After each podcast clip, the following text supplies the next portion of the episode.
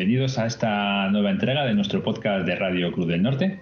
Como ya sabéis, un podcast de aficionados hecho por aficionados a la astronomía.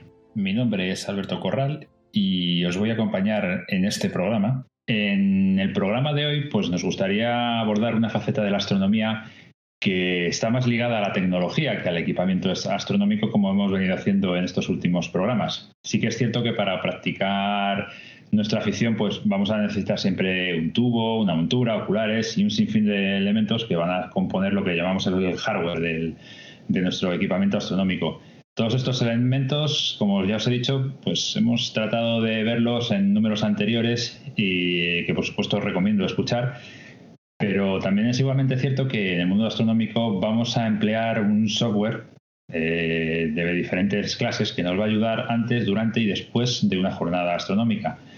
En este software es, el que vamos a intentar tratar de analizar en el programa. Pues no sé, vamos a intentar ver algunos de estos programas, vamos a intentar analizarlos, vamos a contarnos cuáles son nuestras experiencias con ellos y qué se puede esperar de ellos o para qué sirven cada uno. ¿Vale? Vamos a intentar llevaros todo este software para que tengáis un conocimiento de él y que podáis sacarle el partido que muchas veces es bastante.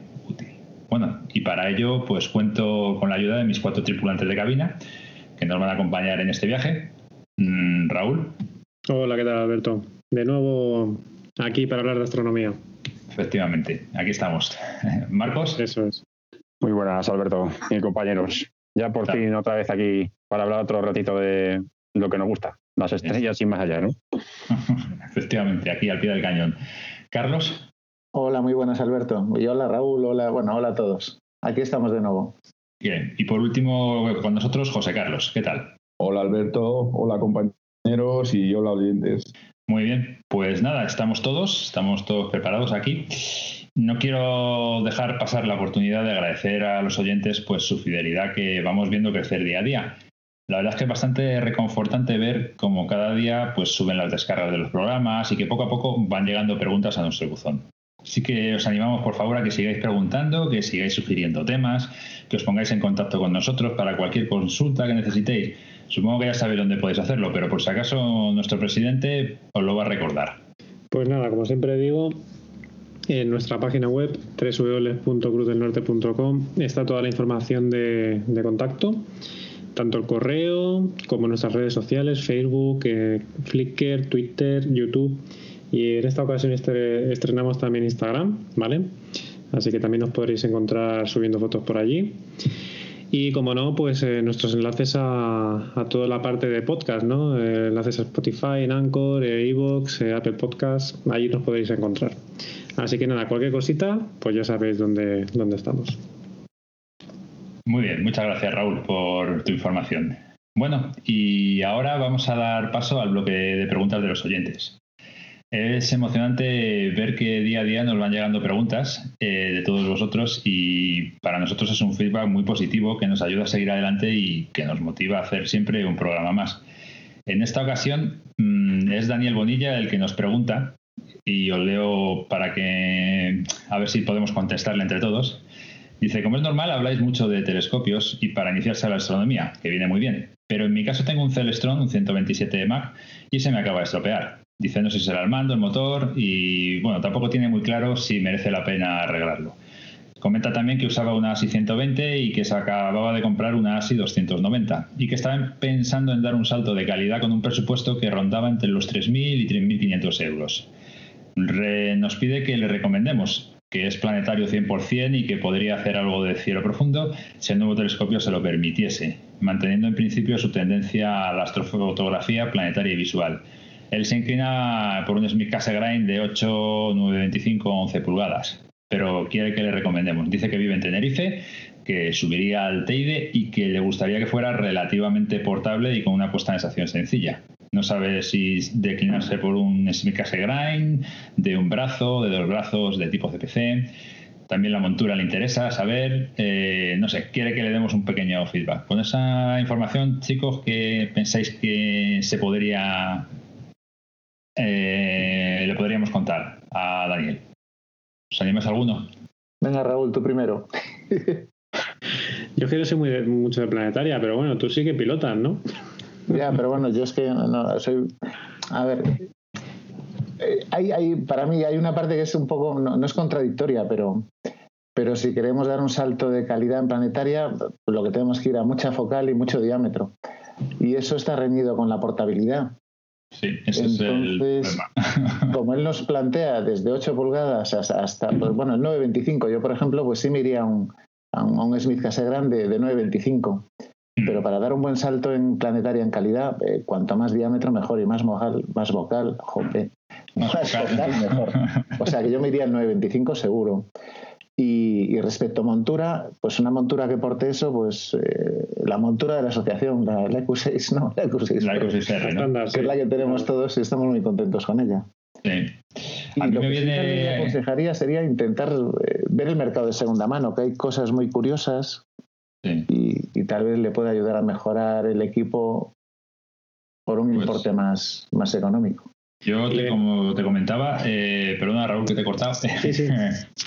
no, decía que me venía a la cabeza con, con el tipo de necesidades que nos plantea Daniel, eh, lo que es el- el- la solución que tiene Celestron, el- la Evolution, que creo que la tiene para 925, que me parece una de las más portables que existe en, en el mercado ahora mismo, que creo que Marcos maneja en, en uno de 6 pulgadas, ¿no? ¿Es así? ¿No, no estaba el tuyo en 925, Marcos? Sí, a ver, el límite de esta montura efectivamente creo que lo venden hasta 9.25.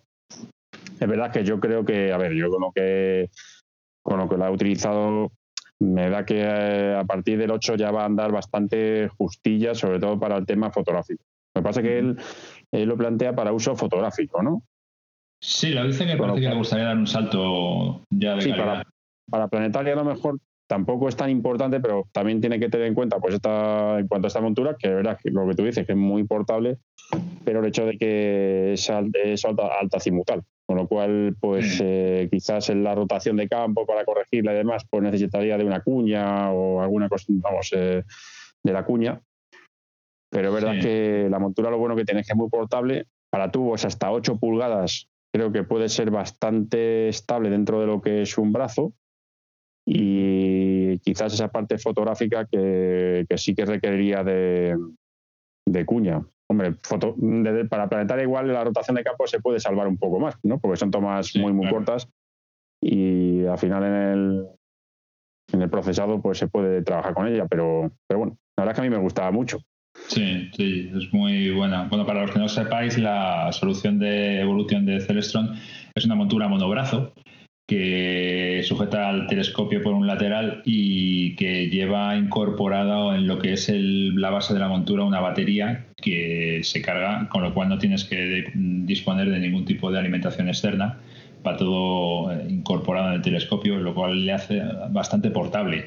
Claro. Y Sobre todo no tener que llevar más accesorios que, que lo básico. De hecho, no tener ni siquiera que llevar el propio mando, puesto que se puede conectar por wifi a, a una aplicación de móvil y gestionarla con, con ello. La verdad es que está muy bien. Eh, en ese aspecto, o sea, te eliminas llevar accesorios. Yo para mí es lo que más me gusta de esa montura.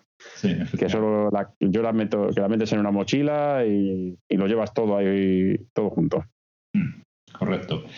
Raúl, te había contado antes. ¿Qué, qué nos querías decir? No, yo iba a preguntar que, mm, teniendo en cuenta que es 100% planetario, un Mac, ¿cómo lo veis? Un Mac de los grandes, en vez de un 925. ¿Un 150 o más a un 180. un 180, no? Hombre, desde luego para Planetaria va a encontrar poca cosa mejor. Son... Lo que pasa es que, claro, si quiere aprovechar para cielo profundo, es lo único malo que tienen los Mac. que Se, nos va- se le va a quedar un poco oscuro. Ya, sí. Pero bueno, Sí que es verdad que comentó que quería algo de cielo profundo. Sí, en ese caso, hombre, también se puede hacer, pero es verdad que quizás en ese caso el 925 da un poquito más de luz. Hombre, el Mac te da más focal, ¿no? Te da más Sí. focal. Porque Claro, el Mac, el Mac es un poquito más barato y tienes 2700 de focal, el Mac eh, grande. Eh, que a Claro lo que es mejor. F15, vale. ¿no? ¿Cómo dices? Un F15, es un, los Macs Bluetooth son Sí. F15. Sí, ya son más oscuros. Es un tubo menos polivalente, pero bueno, también a lo mejor con lo que se ahorra de, con respecto al, al otro tubo, Claro. no sé si quizás le llegaría para un pequeño refractor, a lo mejor para el tema del cielo profundo. Pero bueno, sí que es verdad que el 925 es un tubo muy polivalente que, que te permite hacer muchas cositas. Entonces, bueno, si también está pensando en tantear el cielo profundo, quizás sí que me decantaría por el, el Cassegrain. Y el 11 pulgadas, bueno, quizás muy grande, pero es verdad que un compañero en la asociación lo tiene y es una pasada de tubo. Sí. Lo que pasa es que, bueno, ya para guiar con eso, De todos modos, si quiere hacer planetaria, eh, tiene que meter barlo. O sea, aunque tenga un 925, tiene que irse a focales de 5000 por lo menos. O sea, tendría que pillarse, aparte de ese tubo o, o esa montura, tendría que pillarse una Barlow y una Barlow guapa, una Barlow apocromática. Y, y, por ejemplo, pues una de 2,5, de 2,5, pues se lo pondría en 5000 de focal y al ser un F10, más o menos, creo que es un F10, el 925, ¿no? No lo tengo ya muy claro qué es, pero, pero el caso es que Sí, tiene sí. diámetro suficiente para, para soportar F10. una focal. Y en el Mac, a lo mejor ya al ser, no, no sé si va a soportar bien la focal, sí. digo, la Barlow. Ujú. Sí, Claro, estarás multiplicando a un, F, a un F30 en el Mac. Ah, bueno. Estarías ahí multiplicando, si es un 1000, sería, si quieres, vamos.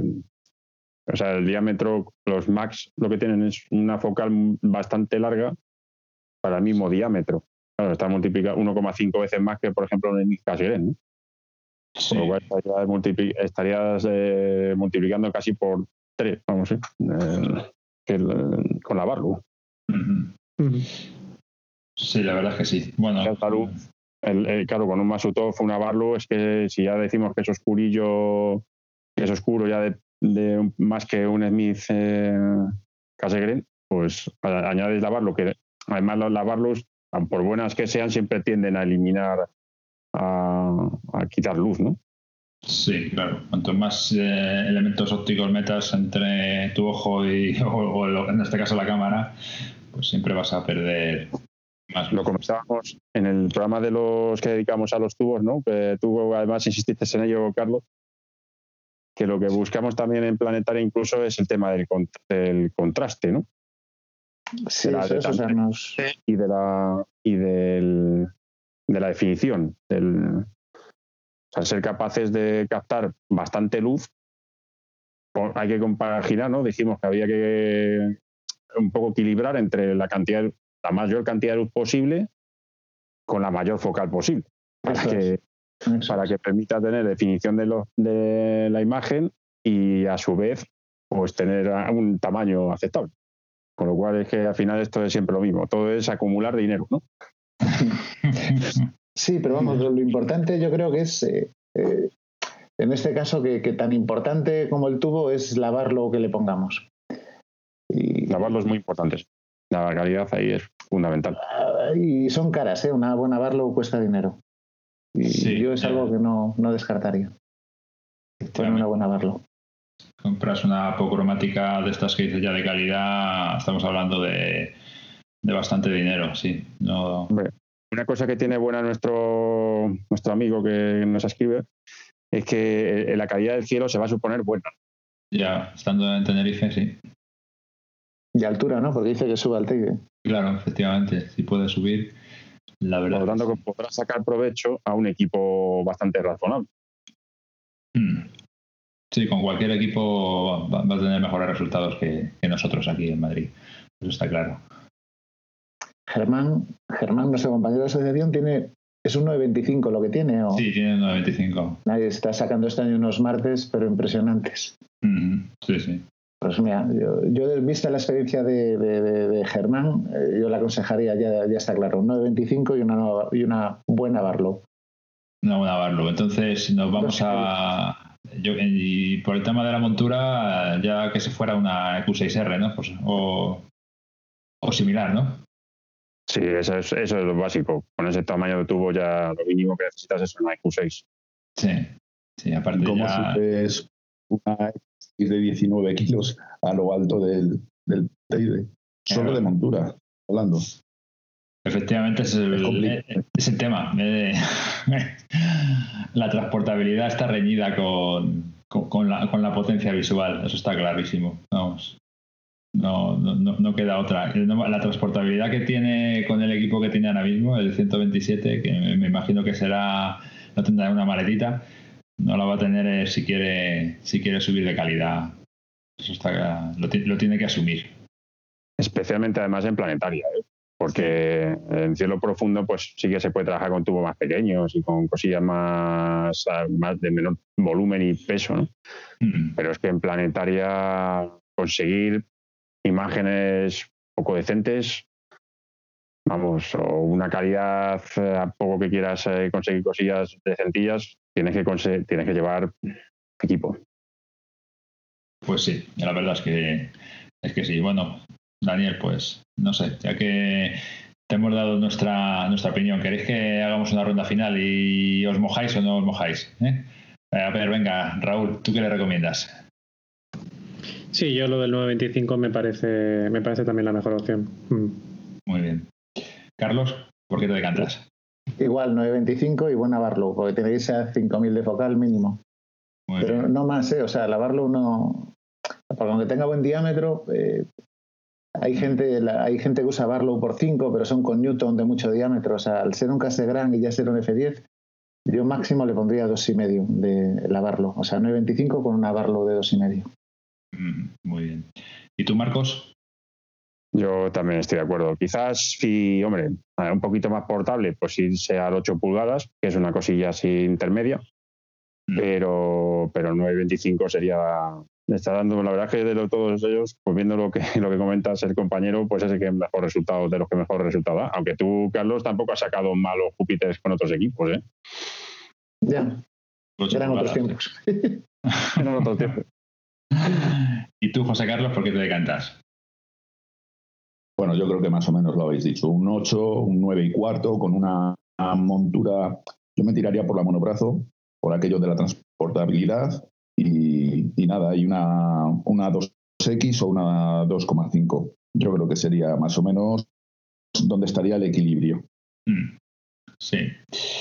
Yo, por mi parte, como el tema de la transportabilidad parece que lo ha sacado de manifiesto, estoy con José Carlos. Yo me iría a una solución tipo, como os he comentado al principio, la Evolution, que me parece lo más transportable, que hasta 8 pulgadas yo creo que, es soportable. Eh, aunque la hay en 9.25, pero ya no sé si con 9.25 y en monobrazo se puede, se estar rozando el límite ¿no? de, la, de las posibilidades de esa montura. Pero yo me inclino por, por esa. Así que nada. Bueno, pues hemos consumido un buen pellizco de tiempo con la pregunta de Daniel, así que yo creo que vamos a pasar directamente al bloque de noticias.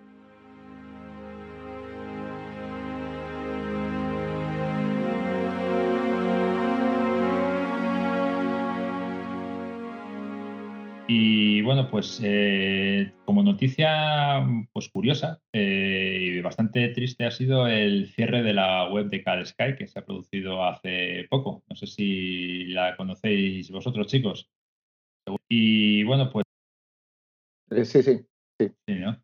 Y pues estas semanas pasadas anunciaba su, su cierre. La verdad es que desconozco si ha sido por un tema de presupuestos o por qué había sido. La- y ha cerrado mm, temporalmente o no sabemos si definitivamente ya para s- la, la web. ¿La habéis Eh, Sí, sí, sí. Yo, eh, bueno, eh, es que eh, ofrecía, como quien dice, muchos servicios. Yo estaba suscrito a, te podías suscribir, por ejemplo, a, que te diese avisos de, de tránsitos de la ISS o que te diese avisos de cometas, o podías suscribirte a, a- a eventos o, o incluso a la, a- a la previsión meteorológica. Entonces, yo, por ejemplo, todos los días recibía un correo con, en teoría, la, la previsión meteorológica y, y si había algún tránsito de ISS o, o algún cometa curioso, pues automáticamente recibías una, una comunicación y ya luego te metías en la web y, y indagabas un poquito más. A mí me la, me la presentó, me comentó, me habló de ella Sergio.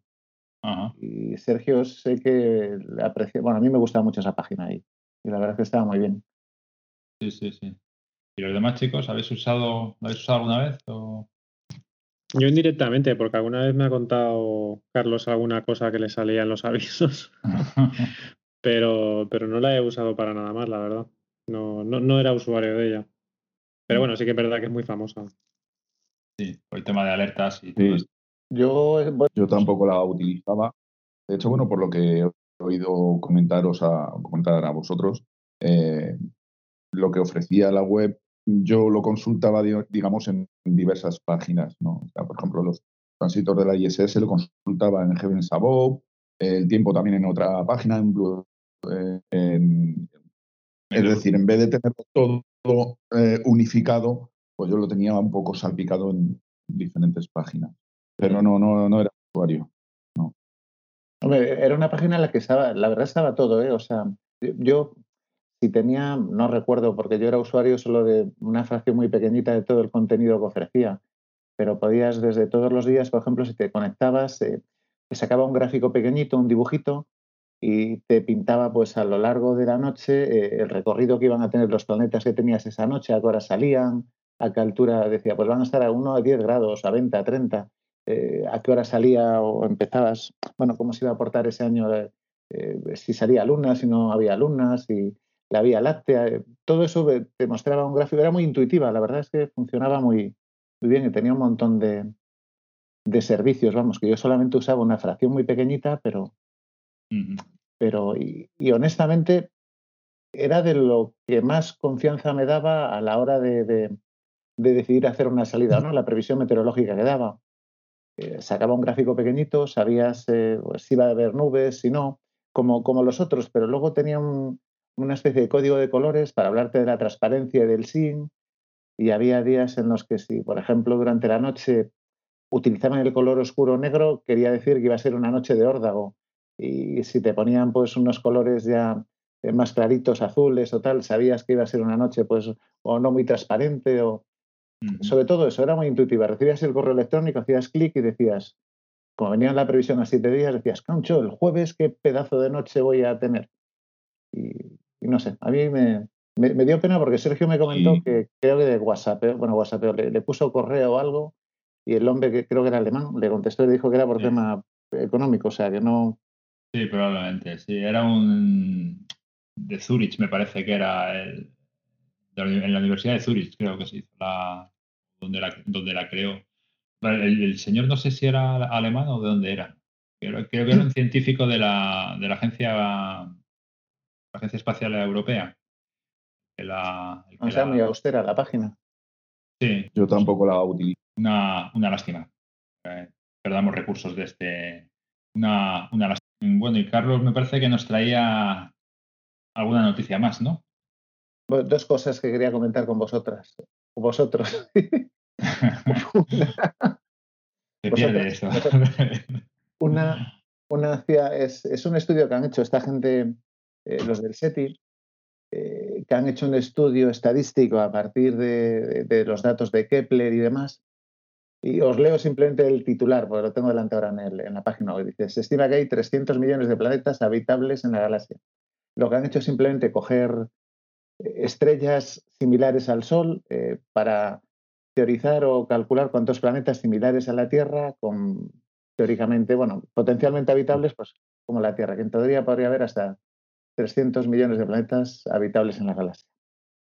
Y nada, a ver qué pensáis de esto. 300 millones. No sé, José Carlos seguro bueno, y Carlos, no vas a decir nada, José. No, pues eh, es un dato, dato más. Es un dato. Eso es un dato. Hombre, pues daban a entender que le habían dedicado eh, mucho interés para, para poder completar eh, o tener un dato más claro en la, ecuación esta de Drake, de ese hombre que hizo esos cálculos de, de, tal. Y decían, bueno, pues que en su día cuando la pensó, pues pensó lo que pensó y metió las variables que metió. Y ahora mm. decían, bueno, pues eh, podemos aplicar mejor la ecuación de Drake ahora que sabemos que, bueno, que sabemos, que teorizamos que hay 300 millones de, de posibles tierras por ahí. Están haciendo ya por primera vez un cálculo estimativo sobre observaciones realizadas, entiendo. Sí, sí, sí, es, todo a partir de Kepler, según parece.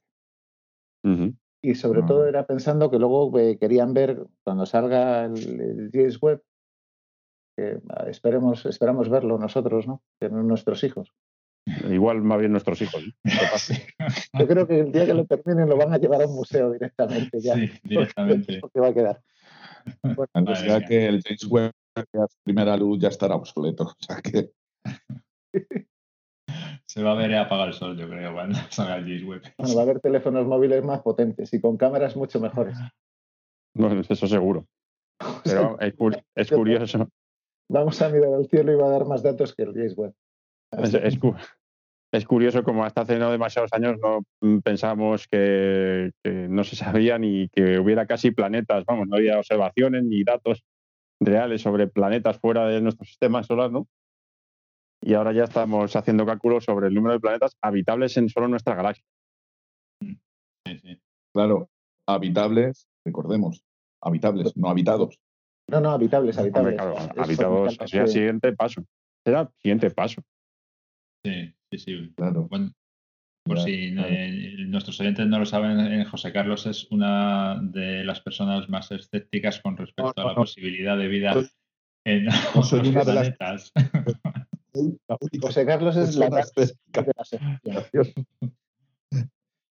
porque Malder tenía que tener una compañera. Si no, hubiese tenido un compañero que se llamaría José Carlos y le estaría abriendo los ojos a diario.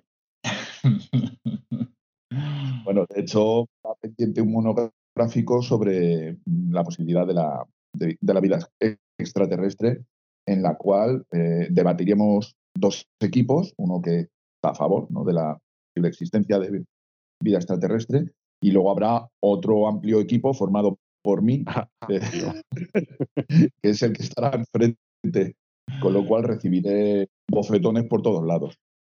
Pero bueno. Eso, está pendiente, está pendiente. seguro que tienes un montón de oyentes que te apoyan, ¿eh? O sea que. Sí, sí, podemos luego organizar una votación. Sí, a ver cuántos, cuántos apoyos tienes. Lo que también es eh, curioso, no sé, o bueno, en cuanto a los números, estos siempre son muy muy, aproximados, ¿no? Dijéramos que hay que ponerlo siempre muy en cuarentena, ¿no? Todavía actualmente se sigue debatiendo sobre si la Vía Láctea está entre 100.000 y 200.000 millones de estrellas, ¿no?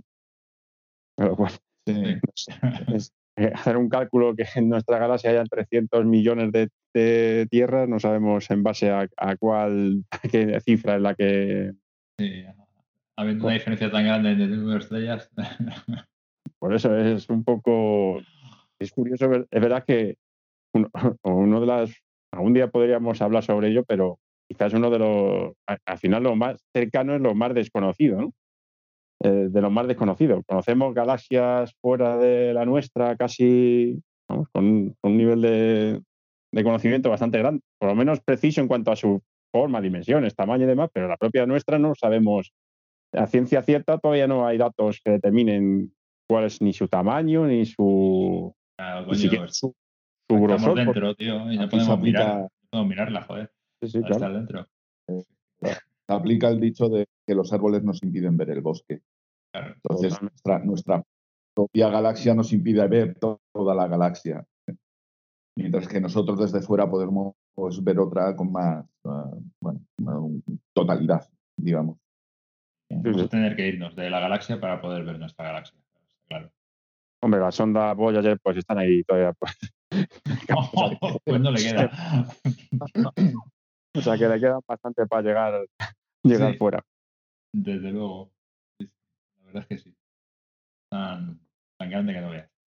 Bueno, eh, creo que nos hayas otra noticia, Carlos. Sí, vamos, es, eh, va un poquito también de planetas. Eh, yo no lo, desconocía, bueno, desconocía que hay un, hay un grupo de polacos de polacos que tienen un observatorio en la Universidad de Varsovia. El caso es que utilizan el método ese del de la microlente gravitacional y hace poquito, según parece, han descubierto pues un primer planeta, bueno, no, no, es el primero porque han descubierto más, pero es un planeta del tamaño de la Tierra, pues un planeta errante.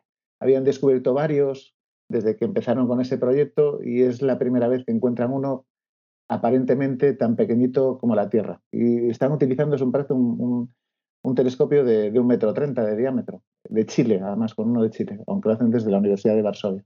Y era solamente comentar eso, a través del método de, de, lentes, de microlente gravitacional, pues con un simple telescopio, un, simple, bueno, metro y medio de telescopio, metro treinta, pues habían sido capaces de detectar ya planetas errantes.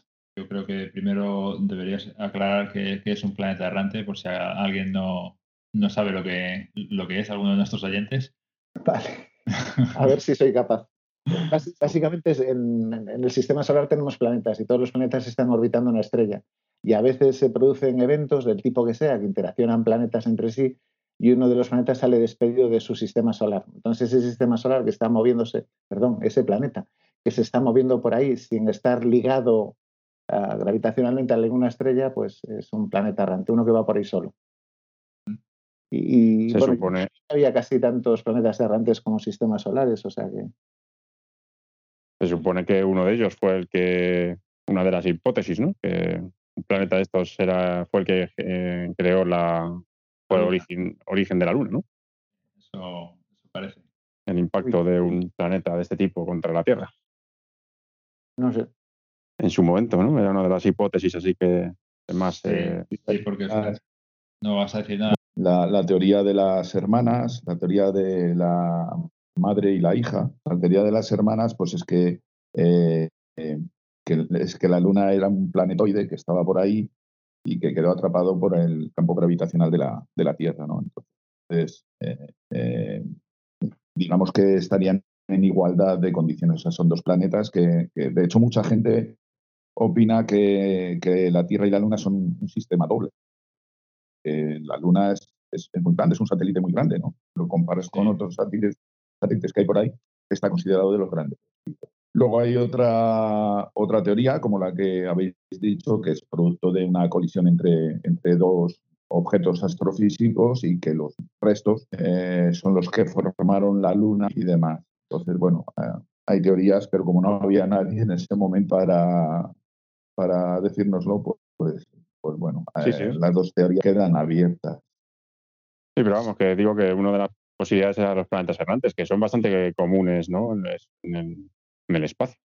Sí, claro, el problema es mejor- localizarlos. Tan Digo que a lo mejor también hay que explicar un poquito lo que es una lente gravitacional. Sí, también. Son, son unos palabras un poquito exóticos, ¿no? Y a lo mejor alguien que lo explique o me lanzo.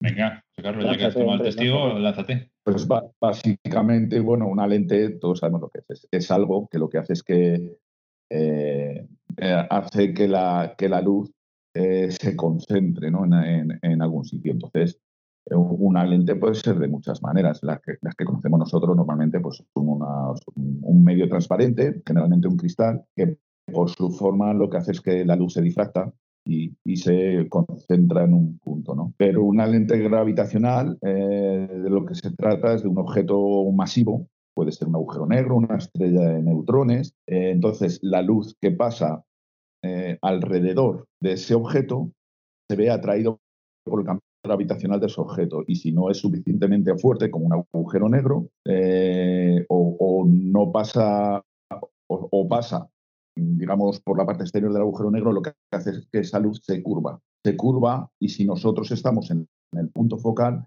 podemos ver cosas que están detrás de ese objeto masivo y, que de otra manera no las veríamos y además las veríamos con un tamaño aumentado, aunque generalmente eh, las vemos eh, mm, no con su forma, digamos, normal, sino que la- la- las veríamos pues como los espejos estos que vemos en, los parques de atracciones y tal, que se ve la, la imagen distorsionada y tal. Pero así se pueden ver y de hecho hay muchas galaxias que podemos ver gracias a este, a este método. Apuntamos a un objeto masivo, un agujero negro, una estrella de neutrones, como he comentado, y los objetos que hay detrás y muy lejos y por lo tanto muy pequeñitos, por decirlo de alguna manera, pues somos capaces de verlo. Y además por, por, por estas cosas que tiene, que tiene este efecto, eh, se pueden ver incluso repetidos. El mismo objeto se puede ver repetidos en, va- en varios, digamos, en varios lugares, con una forma así como de burbuja y con un efecto distorsionado. Mm. Eso es una lente gravitacional. Vale, en, en el caso de, ¿cómo se llama? De, de- de los planetas, cuando utilizan microlentes, eh, lo que ponía en el artículo era que, a ver si soy capaz de recordarlo. Es que el método del tránsito es cuando eh, transita el- un planeta entre el observador y la estrella que orbita y se atenúa el brillo de la estrella. Y cuando utilizan el método de microlente gravitacional, pues en teoría entre observador y una estrella cualquiera que están observando, de repente el brillo de la estrella varía, aumenta ligeramente por efecto de la lente gravitacional y luego vuelve a su brillo habitual. Y esas variaciones del brillo es el método que utilizan para detectar esos planetas errantes, según comentan por aquí en el artículo. Y en función de la, teoría. No, que me refería que realmente no es que hayan visto el planeta, sino que han estimado que delante de, la, de esa estrella ha pasado un objeto que ha, entiende que es un planeta. Sí, es que es, lo que ha dicho José Carlos. En función del tamaño del planeta, el efecto que provoca la gravedad sobre la luz es mayor o menor. Y en función de eso, pues usarán las matemáticas para calcular el, eh, la masa del, objeto que se, que se interpone. Mm. Y dicen que hay veces eh, que, esa variación de brillo dura horas y en este caso ponía de que, que había durado 42 minutos. Y pues eso, calcularon que, la masa que, había provocado ese efecto era algo similar a, la Tierra. Claro, también, también pueden averiguar cuál es su velocidad y cuál es, cuál es su trayectoria con esas mediciones. Lo que no pueden es, es verlo, lo que ven es el, digamos, el efecto secundario que produce sobre el brillo de la estrella, que es un método, digamos, indirecto de detección. Ya, parece bastante parecido al método de tránsito, ¿no? por lo que estáis comentando. ¿No es algo, ¿no? No, es, como el tránsito, pero, pero al revés. O sea, el tránsito reduce el brillo y es algo periódico que teóricamente debería repetirse con el tiempo. Y este, pues, solo, vez, solo pasa una vez. Ya, claro. Y también, y también, vamos, que por casi por pura casualidad, o ellos estaban buscando ese tipo de objetos. No sé si lo en teoría, este, la Universidad de Varsovia pone ahí que están observando, pues, eh, con ese telescopio que hay en Chile, pues, no sé cuántas estrellas podrá ver el software a la vez, pero imagínate, igual el ordenador puede examinar mil, dos mil, cincuenta mil, un millón de estrellas, no lo sé. es, algo informático, vamos, entiendo. No creo que esté un hombre mirando por ahí a ver si pasa. claro. Y normalmente lo que se hace es que estas, eh, bueno, se denominan misiones. Una de estas misiones lo que hace es que cubre unos determinados grados del, el cielo. Y, claro, todo esto es totalmente automatizado. el telescopio está robotizado y todos esos datos los se recogen eh, y luego informáticamente se procesan y cuando detectan algún cambio, pues eh, bueno, se ponen ya los científicos a ello, lo analizan y sacan. No, que me refería. Muy bien, pues muy interesante. La verdad, muy bien, pues nada, hasta aquí nuestro bloque de noticias. Vamos a pasar ya a lo que sería el, meollo del, del programa.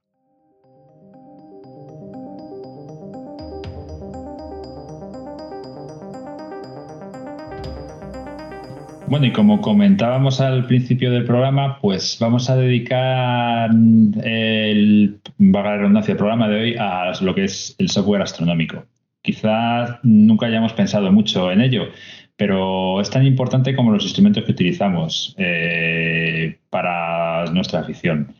Hemos pensado también que sería una buena idea dividir el, tema este del software en tres bloques o tres partes, porque como lo vemos nosotros, eh, pensamos que hay un software que sería el de preparación de observaciones, que será todo aquel que empleemos para preparar nuestra salida astronómica que vamos a utilizarlo para anticipar, seleccionar objetos que podamos encontrarnos en la noche, que salgamos.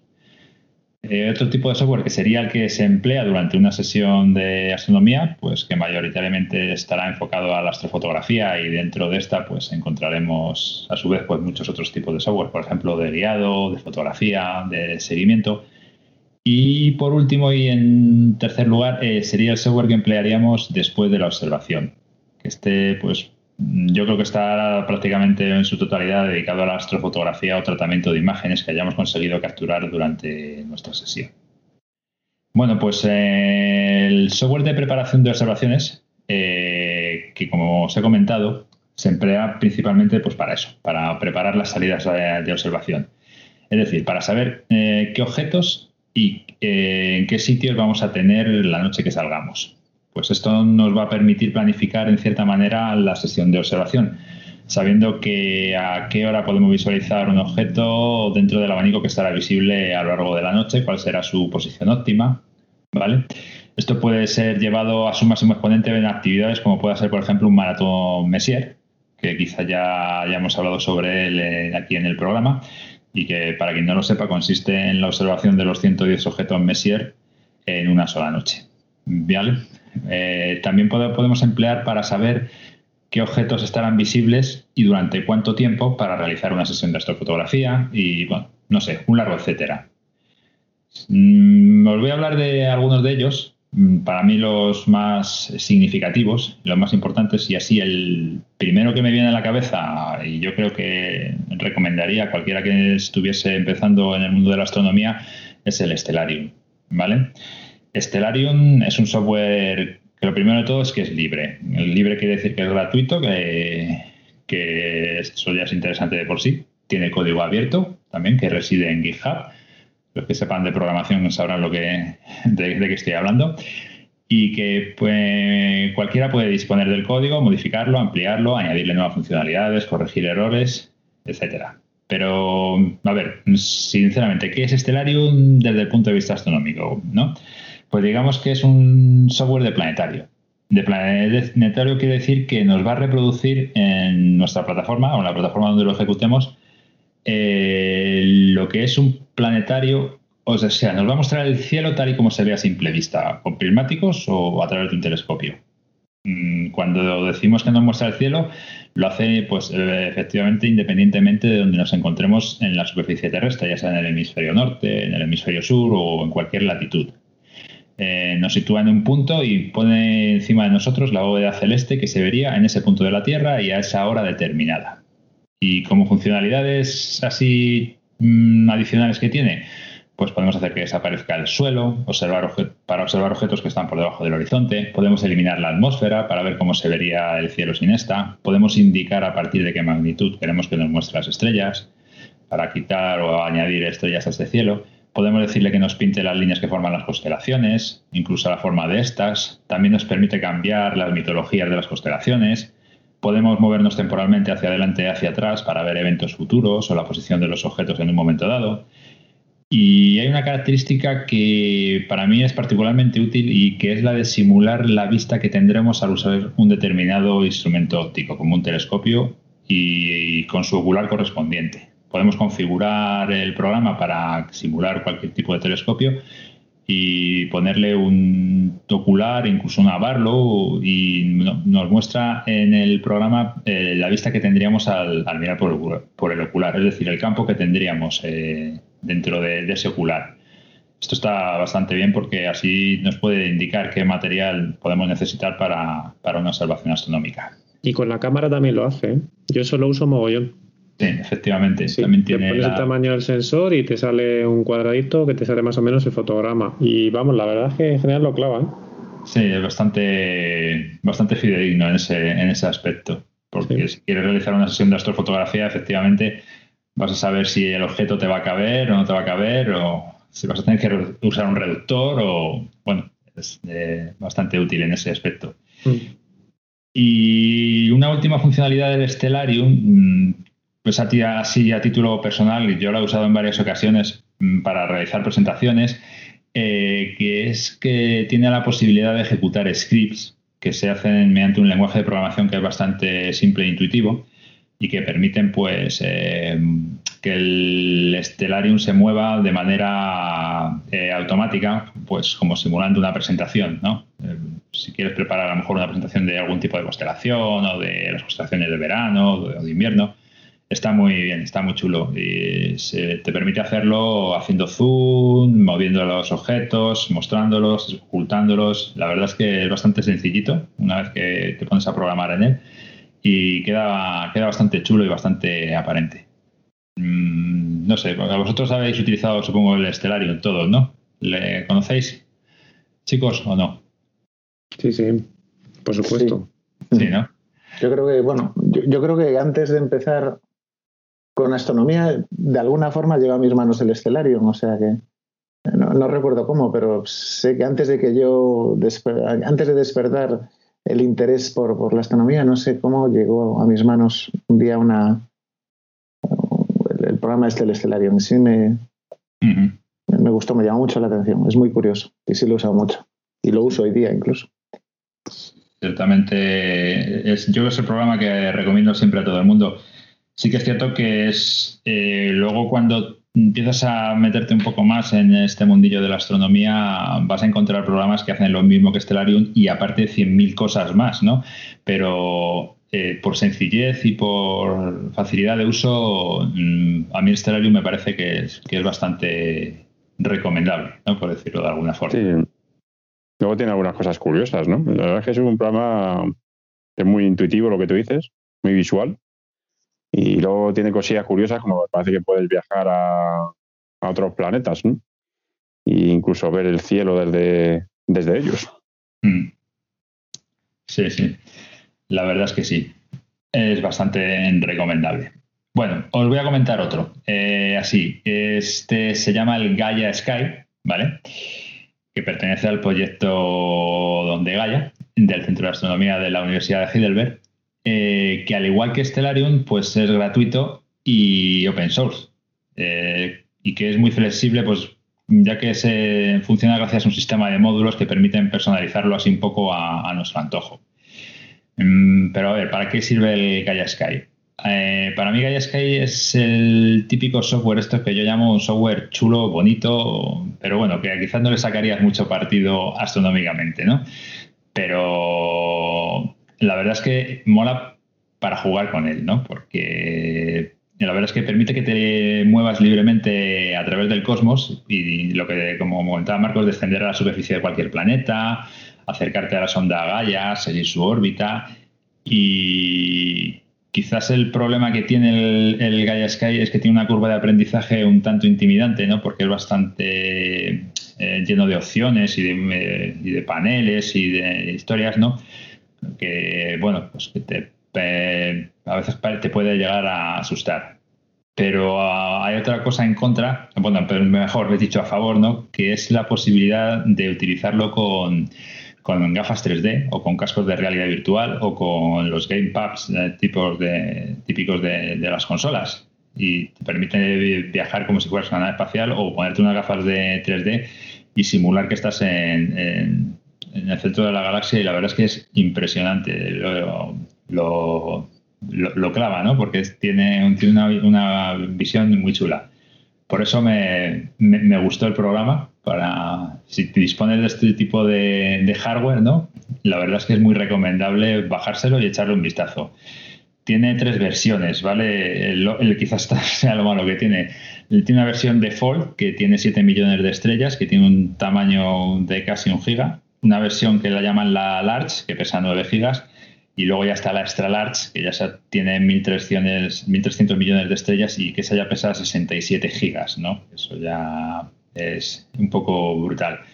Os voy a dejar en la descripción unos vídeos de YouTube para que veáis eh, qué cosas se pueden hacer con él y, cómo son las vistas que tiene con, las, con las gafas, porque la verdad es que es, es bastante, bastante impactante. ¿Vale? No sé si lo conocíais vosotros, el, software este. No, yo no, no esperéis, venga. de uno en uno. Yo no lo conocía, no, no lo había oído hablar de él. ¿no? bueno, pues luego échate un vistazo al vídeo, verás Qué, chulada. Te gustará. Bueno, y para terminar, mi. mi, sí, dime, perdón. solo, solo, solo apuntar que antes has comentado que Stellarium es una, aplicación, un programa gratuito, y sí lo es en su versión PC, pero para su versión móvil hay que, hay que pagar 8,99. Bajo, mi, bajo mi opinión están bien pagados. ¿eh? El programa es excelente y como, herramienta sí merece la pena, merece la pena ese desembolso. Sí, sí. Fíjate tú que no la tengo yo en, el, en el, móvil, eh, la, la, aplicación, pero vamos, eh, porque quizás utilizas otras que son más gratuitas, pero si dices que, está bien pagado, a lo mejor me lo, me lo planteo. Muy bien, muchas gracias, José Carlos. Eh, bueno, y yo, como os comento, a ver, en último lugar, un programita que a mí personalmente me gusta bastante, que se llama el Virtual Moon Atlas, que es un recurso pues muy asequible para la observación y del que podemos gozar durante muchas noches al año, ya que evidentemente, como habréis podido adivinar por el título, sirve para, para observar la luna, ¿no? Este programa eh, está específicamente elaborado para la exploración de esta y igualmente se trata de un software gratuito. Yo todo el software que os traigo es gratuito, ¿vale?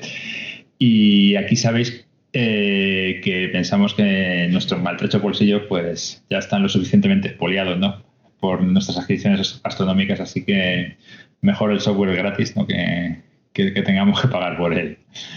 Vale, su autor que es Patrick Cheverick, es conocido por otro software astronómico que es un referente en el mundillo de la astronomía, que es el CARTS Duceil, y que como su y bueno, como habréis podido adivinar, el, eh, por su propio nombre es un atlas donde se reproducen con exactitud todos los accidentes geográficos que hay en la superficie de la Luna.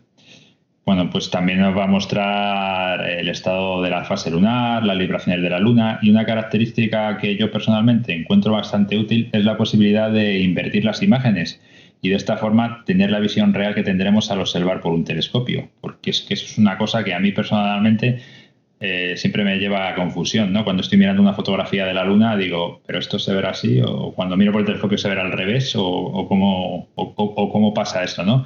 la verdad es que la posibilidad de invertirlo hace que cuando pongas el ojo en el ocular, eh, la imagen que estás viendo, pues te cuadra con lo que, con lo que realmente ves con el, con el telescopio.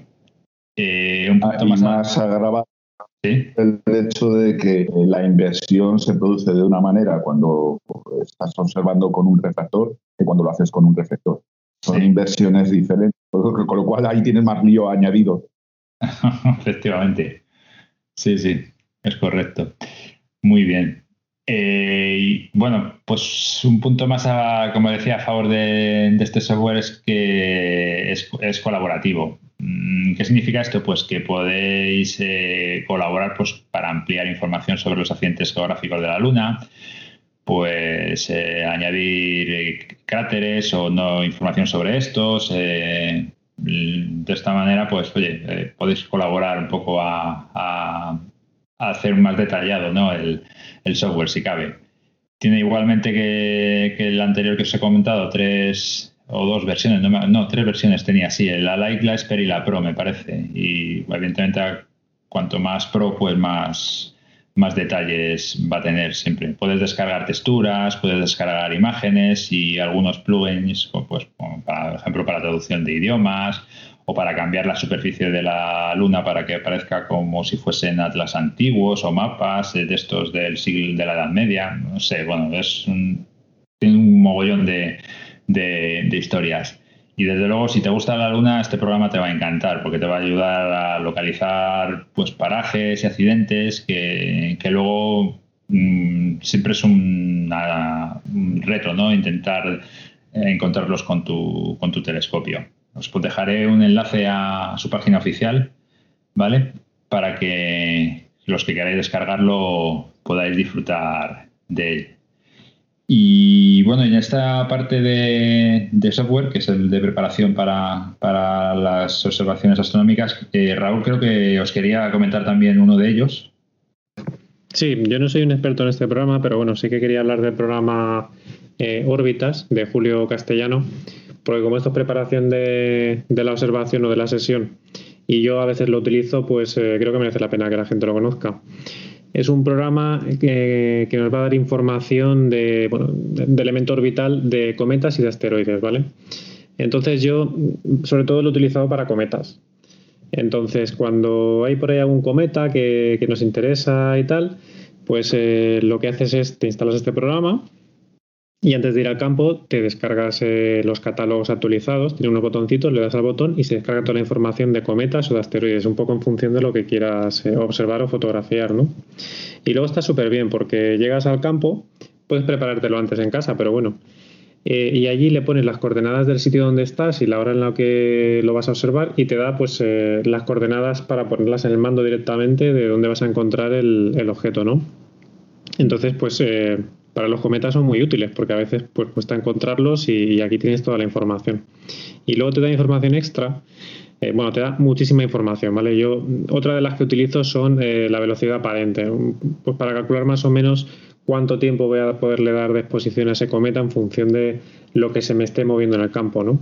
Entonces, bueno, eh, es un programa que para, para tema de, cometas sobre todo y asteroides, a que le guste este tipo de retos, pues está muy bien porque la información queda muy precisa y para encontrarlos, pues al final es necesaria. Entonces, vamos, yo se lo recomendaría a la gente que le guste este tipo de retos. Guay. Pues mira, qué, bien. Eso, no, eso no lo conocía yo. Es un programa gratuito también y vamos, desarrollado por, el hombre este, por Julio Castellano. Mm. Estupendo. Bueno, pues yo creo que hasta aquí un poquito lo que es el software de, preparación de, de, astronomía. Hemos pensado que estos cuatro programas son lo más así básico que, que os podemos contar. Evidentemente existen muchísimos más programas y seguramente habréis oído hablar de ellos y tal, pero nosotros pensamos que esto, en estos cuatro, pues eh, podéis empezar a, trastear bastante. Bueno, y continuando con el tema del software, eh, nos gustaría también hacer un pequeño apartado en lo que sería el software para, para móviles, para dispositivos móviles, ¿no? Porque la verdad es que cuando estamos en el campo, eh, sí que es cierto que ah, mucha gente pues no va con, el ordenador, sobre todo si no haces astrofotografía. Y la verdad es que existen mogollón de aplicaciones que nos pueden facilitar la, vida a, la hora de, una sesión astronómica. Vamos a intentar entre Marcos y yo, bueno, entre, entre, y entre todos los, entre los juegos cinco que somos, eh, ver qué aplicaciones existen y vamos a intentar hacerlo tanto en Android como en iOS, a ver si somos capaces de, sacar las más relevantes entre todas. Venga, Marcos, empieza tú. Bueno, lo primero que hay que comentar, que me parece vamos, muy, muy importante tener en cuenta, es que en principio eh, el uso del móvil y la observación nocturna, ¿no? Quizás se podría considerar como incompatible, ¿no? Porque evidentemente estamos viendo una pantalla que es bastante brillante, especialmente con luz blanca y tal, que no, que, pues bueno, todos lo habrás comprobado tú, Alberto, también, ¿no? Por supuesto. Cuando el móvil, eh, luego miramos al cielo y no vemos absolutamente nada. Eso es. Eh, nuestro ojo sufre la adaptación hasta que puede poder ver algo en el cielo y, por tanto pues nos fastidia bastante la luz del móvil, ¿no? Por lo que yo creo que lo primero que hay que tener en cuenta al usar este el móvil, eh, que es una herramienta que a mí me parece muy, muy válida, eh, muy interesante, que da muchas posibilidades, pero que para poder hacerlo es lo que comentamos, o sea, lo que lo que primero que tenemos que tener en cuenta es ajustar o ser capaces de ajustar el brillo de la pantalla para poder, para poder emplear. Entonces, para eso, pues eh, yo digo que, bueno, ahora ya los móviles con Android, encima de la versión Android 9, me parece, todos incorporan ya la, utilidad esta de mm, eliminación de la luz azul. ¿no? Esta, esta, aplicación que nos quita la luz azul, para, sobre todo para la noche, ¿no? que, para proteger nuestros ojos, que es muy importante además eso, eh, para proteger nuestros ojos de la luz azul en periodos nocturnos, que se puede emplear a su vez pues, para poder, utilizar el móvil en, fuera, ¿no? en, en, la astronomía. Independientemente de esa utilidad, que ya viene, ya os digo, por, por defecto en las nuevas versiones de Android, podemos tener aplicaciones que hacen un poco lo mismo, pero que quizás también nos permiten tener o ajustar más parámetros, eh, ajustar más el brillo, reducir incluso el brillo a la mínima esencia, o sea, a, tal punto que prácticamente tengas que, que casi no se vea, pero que te sirve suficientemente para cuando el ojo está adaptado a la oscuridad, ¿no? Quizá la más conocida en este aspecto diría yo que es una que se denomina Twilight, eh, T-W-I Light, ¿no? Eh, es una aplicación que te permite, pues eso, ajustar, poner, variar el, porque al final lo que hacemos es, al eliminar los azules, eh, es, pues aparece más bien en, tonos rojizos la pantalla. Hay que recordar que cuando hacemos observaciones nocturnas, en principio la, la única luz que debemos utilizar es luz roja, ¿no? Entonces esto es lo que vuelve un tono rojizo y esta permite esta aplicación permite eh, cambiar o modificar el, tono hasta según nos interese o según nuestro nuestro nuestro ojo y también el brillo hasta hasta la mínima esencia. O sea que se utiliza para todas. Eh, o sea, eh, yo es que soy, bueno, yo es que soy ese defensor de, iOS en este, en, este combate. Entonces, eso que te permite hacerlo sobre todas, sobre todas las aplicaciones, sobre todo el conjunto del, sistema operativo, ¿no? Entiendo. Las aplicaciones. Esto lo que permite es eso, efectivamente. Es verdad que hay aplicaciones de, índole astronómico que te permiten durante, durante el uso de esa aplicación, pues hacer este efecto reducir la luz o, poner en tonos rojos. Pero esto lo bueno que tiene es que te lo permite en todas las en todo el funcionamiento. Con lo mm. cual, pues no tienes el típico problema de esas otras aplicaciones que en el momento en que te aparece un mensajito de WhatsApp o sale el típico mensaje de un mail o cualquier cosa, o te sales que, pues de repente te da el fogonazo brillante y, y, no ves y te deja ciego ya para un rato, ¿no? Sí. Pero si le quitas el brillo al móvil, ¿no consigues lo mismo? Te pregunto que no conozco eso. Son dos cosas muy importantes. no se le puede bajar el brillo al móvil y ya está. Claro, no. Eh, primero, el ajuste de brillo del móvil normalmente suele ser bastante justito. Eh, aunque lo pongas al mínimo, yo noto un brillo demasiado exagerado. Esta te permite incluso reducirlo por debajo de ese mínimo ¿eh? en ese aspecto. Por otra parte, te, te permite eso, reducir los rojos reducir la luz es azul, la luz azul. Es decir, aparecen esos tonos rojizos que es lo que nos interesa. Cosa que también incluso las aplicaciones ya, estas, vamos, que en las versiones de Android modernas que ya viene integrado, tampoco te permite tal ajuste como esta aplicación. Esta te permite más ajustes, tanto en el, en el en, pues más rojo, menos rojo, mm, más brillo en el rojo, menos brillo. Bueno, eso va un poco ajustarse a tu interés o a tu, o a tu ojo. Vale. Yo la principal virtud es que ninguna otra aplicación he visto que te permita, que te permita reducir el brillo de la pantalla a ese nivel tan bajo. O sea, prácticamente no se ve nada, pero sí que llega a apreciarse. Mientras que, si, si os fijáis, cuando bajáis el brillo de la pantalla al mínimo, yo por lo menos de los móviles que he utilizado, siempre es un brillo bastante exagerado para, una, para cuando estás fuera, ¿no?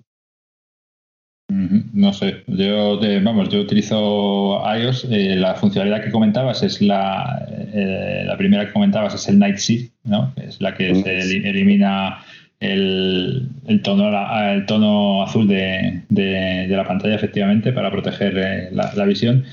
Y luego, pues, eh, no sé, tiene una. vamos, el juego de brillo que tiene el sistema operativo iOS, la verdad es que mm, para mí es suficientemente bajo, el, nivel mínimo. Tiene un trutón, además, que es una funcionalidad que hace que los colores se adapten a, la función de la luminosidad ¿no? que, que haya en ese momento.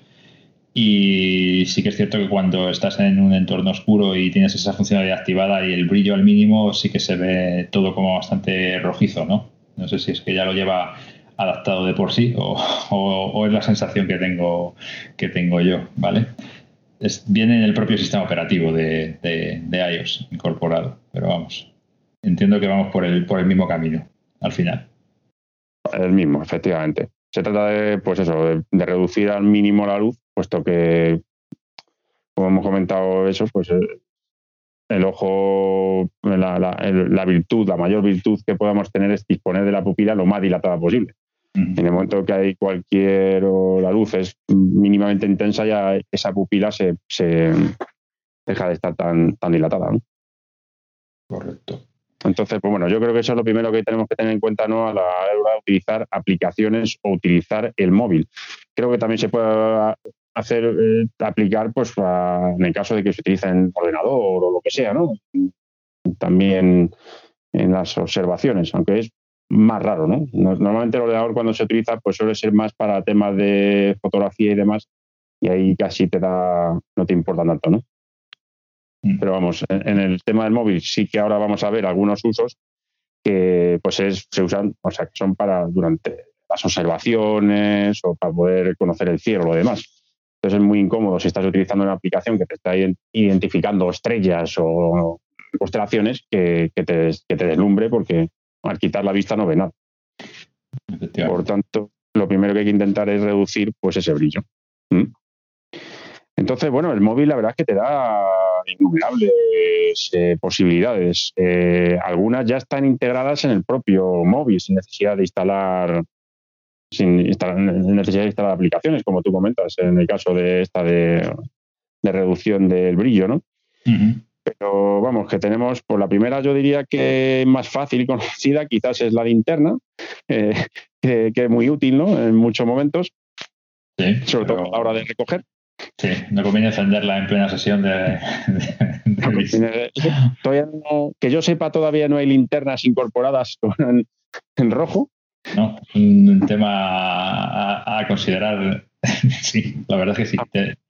Aunque es verdad, aunque es verdad que yo sí conozco aplicaciones de linterna que te permitan utilizar la pantalla como linterna. Sí, sí. ¿Eh? puedes configurar el color, efectivamente, sí. Y ahí sí que yo lo utilizo en alguna ocasión, pues bueno, pues para, pues le pones en tono en rojo y muy flojita y tal, e incluso te puede valer para, para consultar las, guías y, los libros y los mapas. O sea que, bueno, eh, el flash no, pero sí que la pantalla puede servir para un poco de, linterna, ¿no? Sí, sí, sí, es correcto. Hay aplicaciones que te permiten poner la, pantalla en, un color determinado y poniéndolo en tonalidad rojiza, pues puedes utilizarlo, como tú bien comentas, para, ese tipo de, operativas. Eso es. Otra, otro uso que no, no, requiere de de instalación de aplicaciones concretas, pues ese para la consulta directamente en Internet, ¿no? De información, de información relacionada con, pues, con acontecimientos o con objetos que puedas necesitar eh, observar durante la noche. Con lo cual, pues eh, es una es una cosa, una herramienta fácil que la tenemos ahí a, mano, sin necesidad de instalar, sin necesidad de instalar nada. Eso está claro. Y luego, bueno, pues tenemos aplicaciones pues ya específicas que, nos ayudan en distintas, distintas, ah, distintos aspectos de nuestra práctica.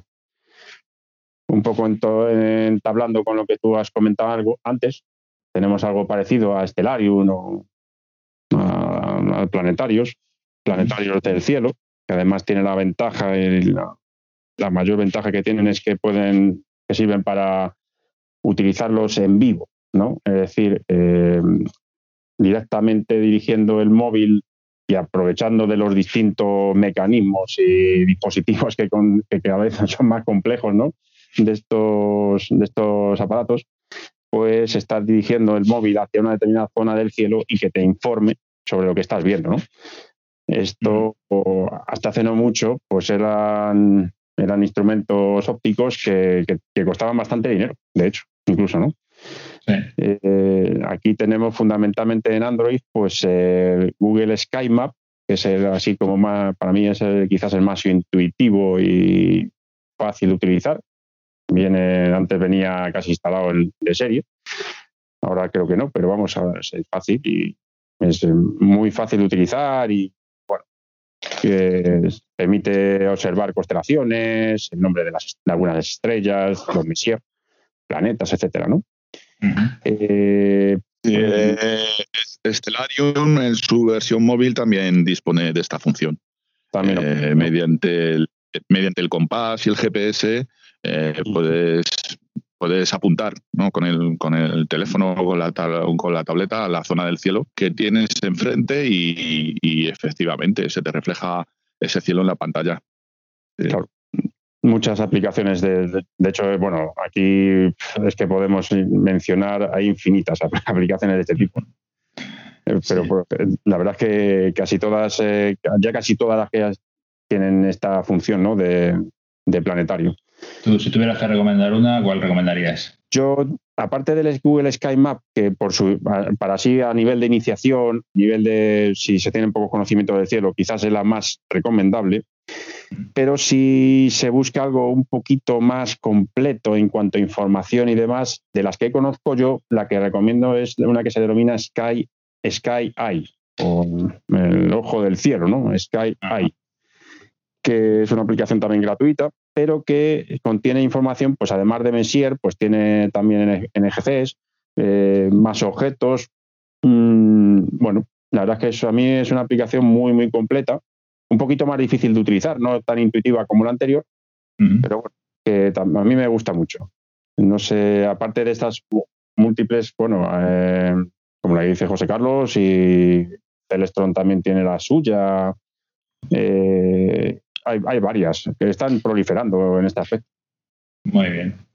Yo, por mi parte, en iOS, eh, así como intuitivo, intuitivo, yo os recomendaría una que se llama Sky Guide, que me parece súper sencilla, además es gratuita. Eh, muy sencillita, no tiene más que la pantalla con el buscador para los objetos, la mayoría los vais a encontrar si no buscáis nada exótico. Y como decía Marcos, si queréis eh, algo un poquito más elaborado, ya me iría pues a un Sky Safari o algo así que es bastante más complejo, además ya con posibilidad de, manejar el, telescopio y, un mogollón de utilidades más. Pero vamos, en plan sencillo, Sky Guide y, en plan un poquito más pro, ¿no? Pues el, el Sky Safari. Yo os pondré los enlaces, intentaré poner los enlaces de las aplicaciones eh, para que podáis descargarlas, tanto de Android como, como, de, como de iOS. Mm. ¿Qué más les podemos hablar, Marcos? Luego, pues eh, hablaría de un conjunto de aplicaciones que, se, las podríamos denominar como herramientas. Yo le denomino herramientas astronómicas. ¿no? Eh, son aplicaciones que nos permiten hacer cositas concretas y bueno, que nos sirven en las distintas facetas de la, de la práctica. Desde el montaje del telescopio, ¿no? Tenemos hasta, por, ejemplo, incluso para, desde la, lo más básico, el móvil con estos dispositivos, el giróscopo, etcétera, que, dispone, pues permite tener incluso una, una brújula, no, pero un nivel, ¿no? Lo primero que hacemos es montar el trípode, todos, y, y bueno, podemos tener un nivel. El móvil no sirve de nivel. Yo tengo por ahí algún, hay muchas aplicaciones de nivel, eh, es probar la que más uno le guste pues, o la que más se recomiende, ¿no? Eh, pero vamos, que si no se tiene un nivel de burbuja normal, te permite el móvil hacer una nivelación bastante aproximada y decente. Eso también en, en Apple es igual, ¿no? En Apple tenemos una de serie Mm, antes era brújula, pero ya a partir de la versión iOS, no sé si fue la 13 o la 14, eh, se llama Medidas, ¿vale? Que trae una funcionalidad adicional que es la de. Tiene la capacidad de medir objetos eh, reales. Eh, es una, una, tontería que, que, ha puesto Apple que te permite medir pues muebles y historias de esas. Y aparte aquí incorpora la, funcionalidad de nivel que viene siendo la, habitual, la que comentas tú, la de las dos pelotitas que cuando se juntan en el centro, eh, pues forman el cero, ¿no? El cero grados, se van para todos los lados y forman una especie de nivel de, burbuja para, para, nivelar. Yo sí la utilizo bastante en el, en el telescopio. Sí, sí, sí. Vamos, yo al final algunas se te olvida el nivel o no tienes a mano, o es de noche y no ves la burbuja, ¿no? Porque si no, montar de noche, la burbuja no la ves, tienes que andar con la linterna, pues en cambio el móvil pues lo puedes utilizar ahí sin necesidad de linterna. Es útil, es útil. ¿eh? Eh, cuando montamos la, colocamos el trípode, lo siguiente que hacemos es colocar la montura encima, ¿no? Eh, y entonces pues buscamos el norte. si todavía no es de noche, pues no vemos la polar, con lo cual tenemos que estar buscando apasionadamente la polar que utilizamos una brújula, lo que tú comentas, ¿no? Sí, correcto. Yo aquí de las aplicaciones que he probado, por pura mención, pero que ya, ya, digo que es un poco es que el, el, mundo de las aplicaciones es infinito, ¿no? Y cada uno, pues así, utiliza la que, la que va viendo, ¿no? Pero vamos, yo una que se denomina brújula estabilizada me da buen resultado, ¿no? Eh, hay que tener cuidado en este aspecto porque sí que yo por lo menos en la, experiencia que tengo es los móviles son bastante sensibles a la presencia de campos magnéticos o, metálicos o elementos metálicos en, las proximidades. Y estas brújulas en esos casos dejan de funcionar bastante. Sí, es peligroso ponerlas cerca del trípode porque yo creo que les, afecta el, hierro del, trípode. Sí, sí, sí, sí, Ahí es complicadillo. Entonces hay que tener cuidado porque a veces te dan unos marcas bastante, si te fías de ellas, igual te manda para el otro lado. Esa es la cuestión, ¿no? Sí, luego, sí. Luego en este aspecto, pues una vez que tiene la montura aproximadamente colocada, pues que lo que hacemos normalmente, pues buscar la polar, ya tenemos la polar ahí, tenemos que buscar la posición de la polar sobre, bueno, ¿no? en, su relación con, el, eje de la Tierra, ¿no? Y aquí pues sí que hay aplicaciones específicas, por, como por ejemplo el SyncScan Init, ¿no? Ah, sí, esa la, la- la conozco. Sí. que, que te permite pues conocer la posición en la que tienes que colocar la polar exactamente en el buscador, pues para que pues para que esa, mm, el, el estacionamiento sea lo más preciso posible, sobre todo cuando vas a hacer astrofotografía. ¿no? Eh, correcto. Es es súper útil, es súper útil porque, bueno, cuando estás introduciendo todos los valores, los parámetros que te pide, que te pide la montura, ¿no? Cuando, cuando después de montar eh, pones en estación, ¿no? Todo el, todo el equipo, todos esos valores que te pide, pues que si la fecha, que si eh, tu localización exacta, que eso también es importante. Eh, la altitud no tiene tanta importancia, pero también es un valor que te piden y es un valor que también te da esta aplicación sin Scaninit. Eh, la, la posición de, exacta de la estrella polar con respecto al, al norte geográfico, etcétera, etcétera, etcétera, eh, es súper útil. O sea, porque es que entonces, tú tienes la aplicación en la mano y lo único que tienes que hacer es introducir esos valores dentro de la, de la libreta de la, de la montura y ya está. O sea, es- eh, para mí me resulta, me resulta muy útil. Bien. Pues eso es. Y además aprovecha el GPS ¿no? del móvil para identificarte tu posición exacta Eh, y en de esa posición Sí. darte todos esos datos que tú comentas. Súper cómodo. Sí, sí, sí. No me suena a mí que exista esa en, en, en- en iOS. Yo personalmente utilizo el PSA Line eh, para, para hacer lo que, lo que comentáis. Es quizá un poquito más, más artesanal, ¿no? Porque te saca la imagen de, del retículo de la, del, del buscador de la polar y te, te ayuda a, orientar, ¿no? A ver qué posición tiene que tener la estrella polar. Y sin claro. el SyncScan este me suena más que, bueno, yo creo que está pensado más para, para hacerlo automáticamente, ¿no? Con el, con el mando, ¿no? Para transferirle directamente las coordenadas al mando. Puede utilizarse directamente, efectivamente, con el módulo este, ¿no? Conectar el, el móvil al mando y que te sirva directamente. Pero bueno, si no, si no se tiene eso, por lo menos te sirve para conocer la posición de la polar eh, por la hora y día y posición en la que te encuentras, pues eh, conocer la posición de esa polar. Es para lo que es lo que uso yo, por ejemplo. Pero vamos, yo sí que sé que algún compañero sí que lo tiene conectado al, a la montura, ¿no? Porque esta aplicación de hecho es de la Sí, de la IQ de estas monturas, Skywatcher. de la Skywatcher, y te permite conectarlo, efectivamente. Ujú, Sí, ¿eh? correcto.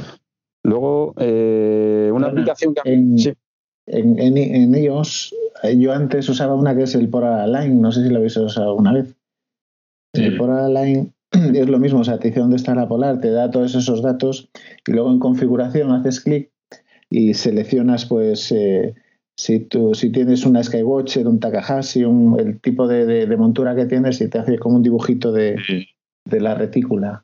Sí, ese es el, vamos, la- el PSA Line que te estoy diciendo yo es, es exactamente igual. Similar, ¿verdad? Sí, justo. Y el, el SyncScan también te permite, te permite hacer eso, eh, elegir entre, eh, entre la- los asterismos del hemisferio norte o, o del hemisferio sur. Digo esto porque, bueno, yo tengo la, la NQ6 y yo no sé por qué narices me vino con, el, con el- los asterismos del hemisferio sur, ¿sabes? Entonces, bueno, te quedas un poquito así a cuadros y tengo que utilizarlo con los, con, con los asterismos del, pues eso, del, no me sale la, la, la osa mayor ni nada de esto. Me sale una cosa muy rara que se llama, no me acuerdo, tiene un nombre, esto geométrico, de estos que no conozco nadie de por aquí arriba. Y bueno, y el caso es que bueno, me apañó bastante bien gracias a esta aplicación. Ujú. Muy bien. ¿Qué más podemos encontrar por ahí? sí eh, yo en- dentro de estas aplicaciones básicas que yo considero muy interesantes y incluso que nos sirven de mucha utilidad, eh, yo incluiría una que se denomina Meteo Radares. eh, que es una aplicación que te indica pues, la evolución de las posibles lluvias en el entorno en el que te, bueno, pues a nivel, bueno, de toda la península, pero que se puede hacer zoom y te permite conocer, pues, es, sobre todo en estos días nublados en los que a veces pues hay zonas, no sabe uno si se va a abrir el cielo o no, o, siempre el mayor temor, ¿no? Como bien sabemos, es el tema de que empiece, a llover. Pues bueno, este, este te da una imagen de las posibles lluvias que te puedan, que te puedan llegar, ¿no? Y con una, con una antelación, pues de algunos, por lo menos de algunos minutos, o, con, bueno, con media hora, una hora, que te permita adelantarte a lo que te pueda pasar, ¿no? Esta me parece una aplicación bastante interesante. Se le, podría, se le podría llamar un detector de ozono. Eh, no quería decirlo. No quería decirlo, pero creo que sí. No, pero dilo, dilo, el ozono es algo que preocupa a muchos astrofotógrafos. Sí. Hombre, pues esta, esta en este aspecto es ayuda. Ayuda a saber si va a llover o no si se tiene que recoger o no. Pues, igual que el ozono. igual que el ozono, efectivamente. Eh, sí, el meteorradar este también lo, lo tengo yo también en, en, el iOS, o sea que en esa estamos, iOS, ¿no? estamos igual. Estamos cubiertos, efectivamente. Vale, y luego hay unas aplicaciones que son más específicas ya de uso astronómico y que, bueno, yo he probado básicamente dos, uso más una que otra, pero bueno, depende del momento. Eh, la primera es una que se denomina eh, Night Sky Tools ¿eh? y otra se denomina Sun, Sun, Moon and Planets y que lo que hacen es, bueno, pues es como una especie de suite, ¿no? que contiene pues, algunas herramientas pues, que nos, algunas veces echamos mano de ella pues desde, por ejemplo, el conocimiento de, la ubicación de los planetas, eh, o lo de los satélites de, Júpiter o de Saturno, pues el acontecimiento de eclipses, la, fase lunar, eh, mm, bueno, pues distintas, incluso también tienen nivel y brújula, algunos de ellos, pero bueno, que están ahí como concentradas en una misma aplicación y que te permiten en un momento determinado pues echar mano de ellas. Eh, en el caso, por ejemplo, que quizás es la más, a mí me parece de la más interesante, que es la Night Sky Tools, ¿eh? pues tiene efemérides, pues aparece incluso eh, la, refracción atmosférica para observación de la Luna. en el sistema, en, relación a, bueno, contiene información al respecto de todos los planetas, conjunciones, cometas, datos actualizados, imágenes del SOHO, bueno, estrella, estrellas brillantes, información de los, de los Messier que se ven durante esa noche, Cadwell, eh, otros objetos de NGC, etcétera. Bueno, pues son contiene un innumerable información de la cual no quiero tampoco relatar de forma exhaustiva, puesto que podríamos extenderlo durante varias horas y que invito a probar, porque la verdad es que muchas veces, eh, pues bueno, en las observaciones o qué ocurre esta noche. Echas mano de ellas y inmediatamente te dan información al respecto de ello, ¿no? No sé si en hay, supongo que hay cosas parecidas, ¿no? Sí, la Night Sky Tools eh, me imagino que será la misma porque tiene un nombre parecido que en, existe en iOS la Night Sky Tool Box se llama, ¿vale? por lo que has comentado eh, yo creo que es pues, bastante parecida a, eso, a, la funcionalidad que has comentado.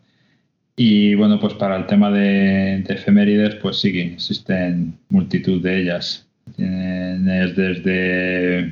Hay una que se llama Planets, que, es para, para, este tipo de cosas que has comentado.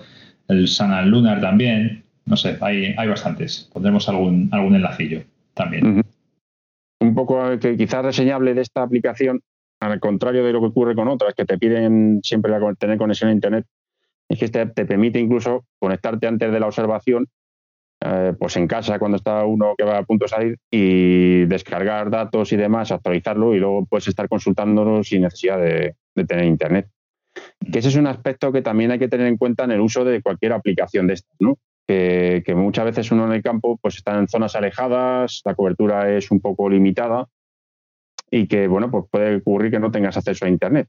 Con lo cual alguna puede dejar de funcionar, ¿no? Sin, sin ese acceso a Internet o, no, no funcionar adecuadamente, ¿no? Sí, sí, eso sí. Con lo cual es un aspecto a tener en cuenta. Luego, desde el punto de vista este que comenta de las efemérides, sí que recomendaría, porque a mí me gusta bastante, una que es la aplicación del Sky and Telescope, que se llama Sky Week. Eh, que, es verdad que yo la suelo echar un vistacillo, esa casi como la revista, ¿no? En la revista está, porque es la misma, vamos, de la el mismo eh, creador. Y que bueno, pues te da información de, durante esta semana, ¿no? de los siguientes siete días, pues de los acontecimientos así que van a, que van a ocurrir y a veces pues reseña pues cosillas así curiosas y tal, paso de cometas o algunos tránsitos, alguna cosilla así especial y que te, bueno, puede ser interesante, ¿no? Sí. sí. sí, sí, sí, sigue, sigue, sigue. En ese aspecto me parece interesante reseñar esta. Luego estamos eh, desde el punto de vista de la observación, ¿no? Estamos, ya hemos montado el telescopio, ya tenemos información de lo que vamos a ver y demás. Hay aplicaciones que te permiten incluso controlar ese telescopio, ¿no? Como yo aquí menciono uno que se denomina Sky Portal, que te permiten controlar el, el, Celestron, los Celestron, los telescopios Celestron, pero que, pues eso, tenemos la de, la de Skywatcher, creo que también hay una de MEADE, pero no la, no la, no la conozco. Y bueno, el propio, creo que también Stellarium te permite controlar algunos, eh, también los telescopios, ¿no? Yo lo he hecho desde PC, con, con tablet o con móvil nunca lo, nunca lo he hecho, pero con PC sí que lo he, manejado, el telescopio. Stellarium. yo sé que alguien lo, lo controla también con el, con este, con Stellarium. O incluso con el, el de Luciel también se puede llegar a controlar, eh, creo que el telescopio. ¿Mm? Sí. Luego desde el punto... No, lo único, eh, el, el, Sky Safari también permite hacerlo y además te, te, permite, y ahí sí que tengo que, que, darle un capón a, a, iOS porque no permite hacerlo desde, desde el sistema operativo de, de Apple pero sí desde Android, eh, mediante un módulo Wi-Fi, digo, no, pero un módulo Bluetooth, eh, controlar las monturas, las, las Skywatcher, eh, con un pequeño modulito Bluetooth, se te permite conectar a la, montura y manejarla con el programa. Es bastante chulo, la verdad. Un cable dependiendo y poder mover la, montura. Está bastante bien. Sí, sí, sí. Algún compañero la tiene, creo que tú, Carlos, lo llegaste a tener, ¿no? Miguel creo que la tiene también. Sí. Yo, la, la ZGTI sí la he movido con el Sky Safari. Además me lo, me lo pasó Miguel y, sí es curioso. O sea, la verdad es que es, está bien. Yo no soy muy amigo de wifi y esas cosas. Yo prefiero cables, pero... no, todo, lo contrario, es más fiable, es más fiable el cable siempre, está claro. Y es mejor el cable. Pero bueno. Pues sí, sí, sí. Bueno, y luego para, desde el punto, ya una vez que tenemos eh, pues colocado el telescopio y todo ahí puestecito y demás, pues luego hay aplicaciones que te permiten o te ayudan en la observación, ¿no? Como tú comentabas antes, estaba el, Virtual Moon Atlas, ¿no?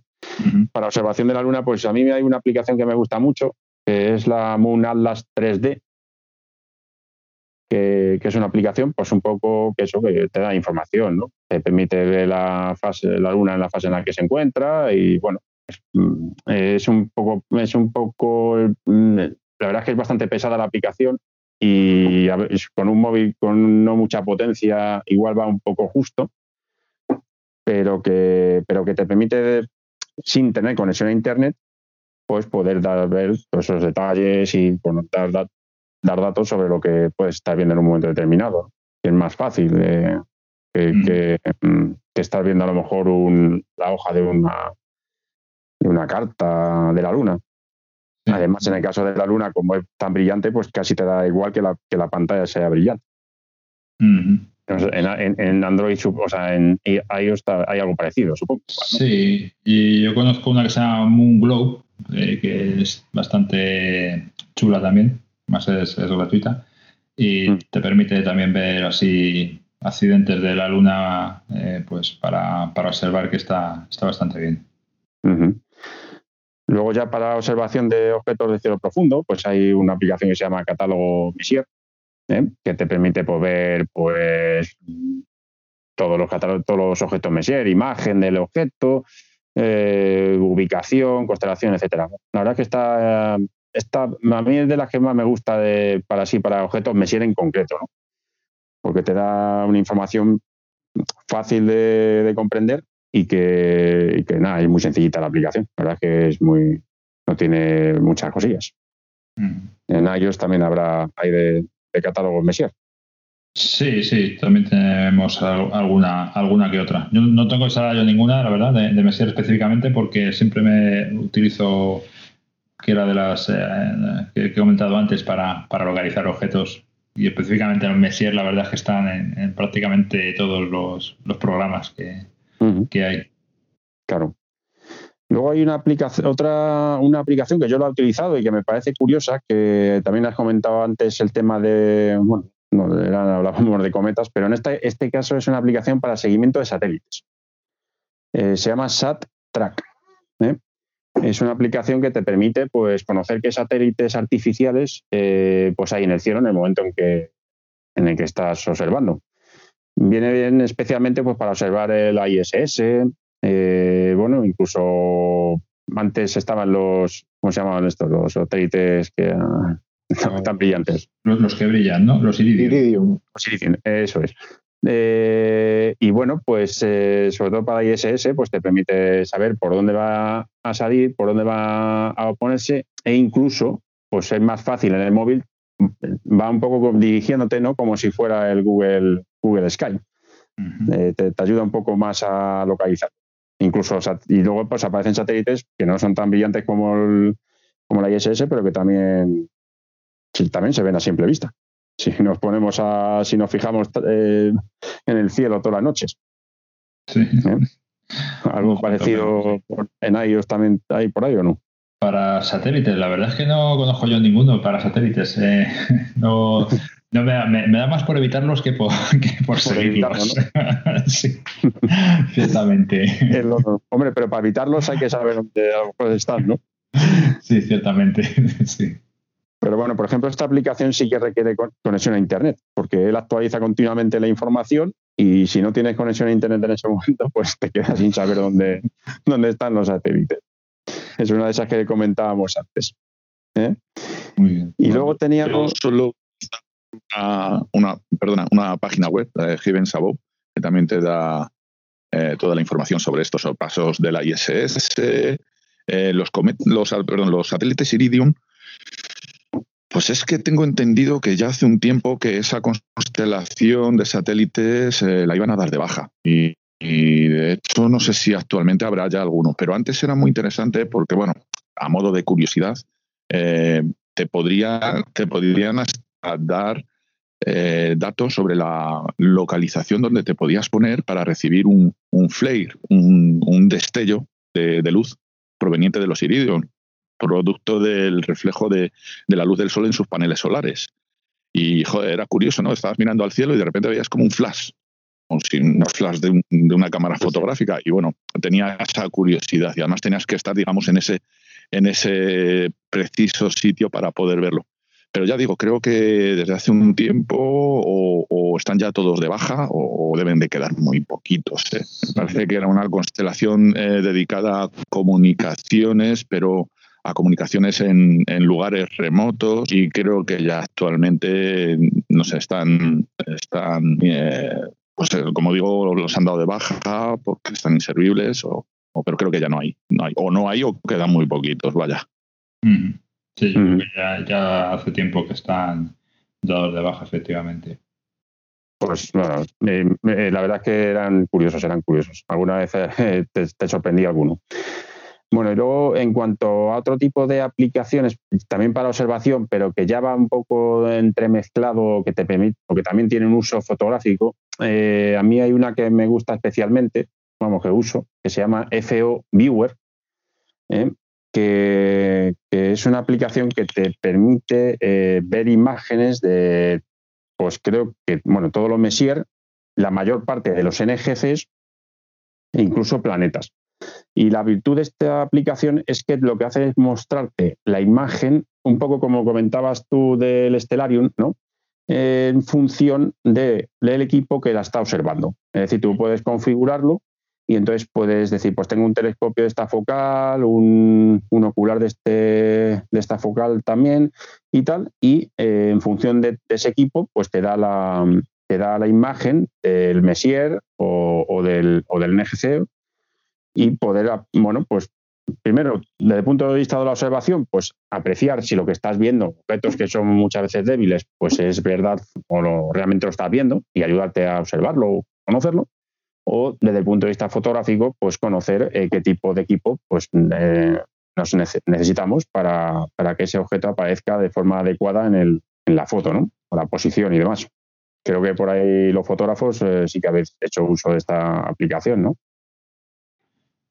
Seguro. Seguro yo, yo más de una ocasión, sobre todo, pues porque objetos grandes y tal, que no sabe uno si van a entrar en, el tipo de foto que estás haciendo, pues, pues conviene echarle un vistazo o te ayuda a, ver si, si, lo puedes, si te sirve o no. Ah, pues esa no, esa no, me, no me suena a mí. FO, Viewer, me ha dicho que se llama. FO Viewer, FO Viewer. Eh, la verdad es que además es una aplicación, sí que verás que necesitas internet, sobre todo si son objetos que no has visto antes. Eh, porque él, cuando ya es, por ejemplo, M, M81, ya una vez que lo has visto ya sé lo que se queda en memoria. Pero si no, si no lo has observado antes, necesitas internet para poder descargarlo. Pero es bastante completa, te permite meter e incluir el tamaño del chip de la, de la cámara, te permite pues innumerables oculares, el que tú definas, incluso definir uno mismo, la focal, etcétera, con lo cual tú tienes tu equipo ahí exactamente configurado y en función de eso pues te da la te da esa imagen. Yo lo, a mí me ha servido de, bastante utilidad. ¿eh? Sí, sí, sí. La verdad es que sí. Buscaré algo porque no me suena, en iOS no me suena nada, pero a ver si encuentro algo, algo parecido. la, misma, la misma en iOS puede tenerla. No, no, me suena el nombre, la verdad, pero me gustaría encontrar algo parecido, la verdad. Está, pues curioso. Y luego para fotografía también, eh, y ya esto es más reciente, y la verdad es que en este, en este mundo de las aplicaciones una cosa está clara y es que el desarrollo es continuo, aparecen aplicaciones nuevas, utilidades nuevas continuamente. Y últimamente, pues así de las más novedosas, pues son el software, vamos, aplicaciones que permiten el control remoto de cámaras de fotos. Por, ejemplo, la, hay una de Canon, ¿no? Que te permite pues, poner la Canon en el, en el ocular y, como usamos muchos, ¿no? Y hacer fotos directamente o controlarla desde las cámaras wifi, pues controlarla directamente con la con la con el móvil. La Samsung también tenía la nuestra, ¿no? José Carlos. Permitía la aplicación para controlar la cámara y hacer el disparo. Sí, sí, pero bueno, como ya comentamos en un programa anterior, eh, aparte del control mediante wifi de los disparos, pues era bastante, bastante limitada. No tenía demasiadas funciones, no podías programar el número de disparos, eh, en fin, bueno, era digamos un casi un disparador remoto más que nada. Podías también controlar bueno, bueno, pues eh, funciones como la ISO, como la apertura y, el tiempo de exposición, pero ya digo, si querías hacer una sesión fotográfica y sustituir esa aplicación por un, disparador que, que, bueno, que pudiese controlar el número de disparos y tal, pues no, no te, no te cubría esa, esa función. Pero bueno, es la, eh, es la, Sí, es la gran pega de estas aplicaciones, que yo creo que es una cuestión de software, porque de alguna forma se lo tienen prohibido por parte de alguien, porque no tiene más historia, pero es verdad que no permiten hacer esto del eh, pues el control de un disparador de estos con intervalómetro, que dijéramos, ¿no? Intervalómetro. La mayor ventaja que le veo a estas aplicaciones es que te permiten hacer el disparo por lo menos sin necesidad de tocar la cámara y por tanto pues evitas esas vibraciones que, al disparar a mano aquella, aquellos que hacen foto de lo más de la forma más básica posible, ¿no? Pues eh, quizás ayuda un poquito. y, y, bueno, pues luego si acaso comentar por a título ya así anecdótico, bueno, digo curioso, eh, que luego hay también algunas aplicaciones pues, que te permitan tener información, ya casi más de divulgativas, ¿no? más que del uso de la astronomía y tal, que es divulgativas, como hay una que se llama Astronomía y Método Científico, ¿eh? que bueno, pues tiene, pues habla de cuestiones astronómicas, todo el ámbito astronómico, cuestiones, información, conocimientos, etcétera, que me parece interesante echarle un vistazo. Sí, sí, está claro. De esas hay, hay, bastantes, sí. Hay bastantes. Y bueno, pues también invitar a los oyentes que nos, que nos propongan alguna a través del, del este, ¿no? Para que también conocerla, porque yo es que lo que digo, en este mundo hay tantas que, es imposible abarcarlas. y a lo mejor hay algunas interesantes que no pueden ser. Exactamente, ¿no? Sí, sí, sí. Muy bien. Bueno, pues hasta aquí este bloque de, utilidades para, para, el móvil y vamos a pasar al, al siguiente bloque. Bueno, y en este bloque hemos visto el software que utilizamos habitualmente antes de una observación y ahora vamos a pasar a hablar del software que utilizaríamos durante la sesión astronómica. Eh, y lo vamos a dividir en dos bloques. Eh, el software que es específicamente para, un PC, para cuando llevas un PC al campo, y también una solución que ahora mismo se está llevando, a, que nuestra asociación mm, se está poniendo bastante de moda, que es utilizar eh, una Raspberry con una solución específica que tiene eh, para hacer prácticamente las mismas funcionalidades que nos ofrecen los PCs, pero claro, en un tamaño mucho más reducido y portable. Entonces, para la parte de software para PC, eh, Carlos y Raúl nos van a contar qué programas utilizan ellos. Bueno, eh, comento un poquito, si quieres, Raúl, eh, lo del Polemaster y vamos comentando los programas con los que trabajamos habitualmente. Eh, a ver, Polemaster es un programa que se utiliza o que ayuda a hacer la, puesta en estación, nos ayuda a orientar la, montura a la polar.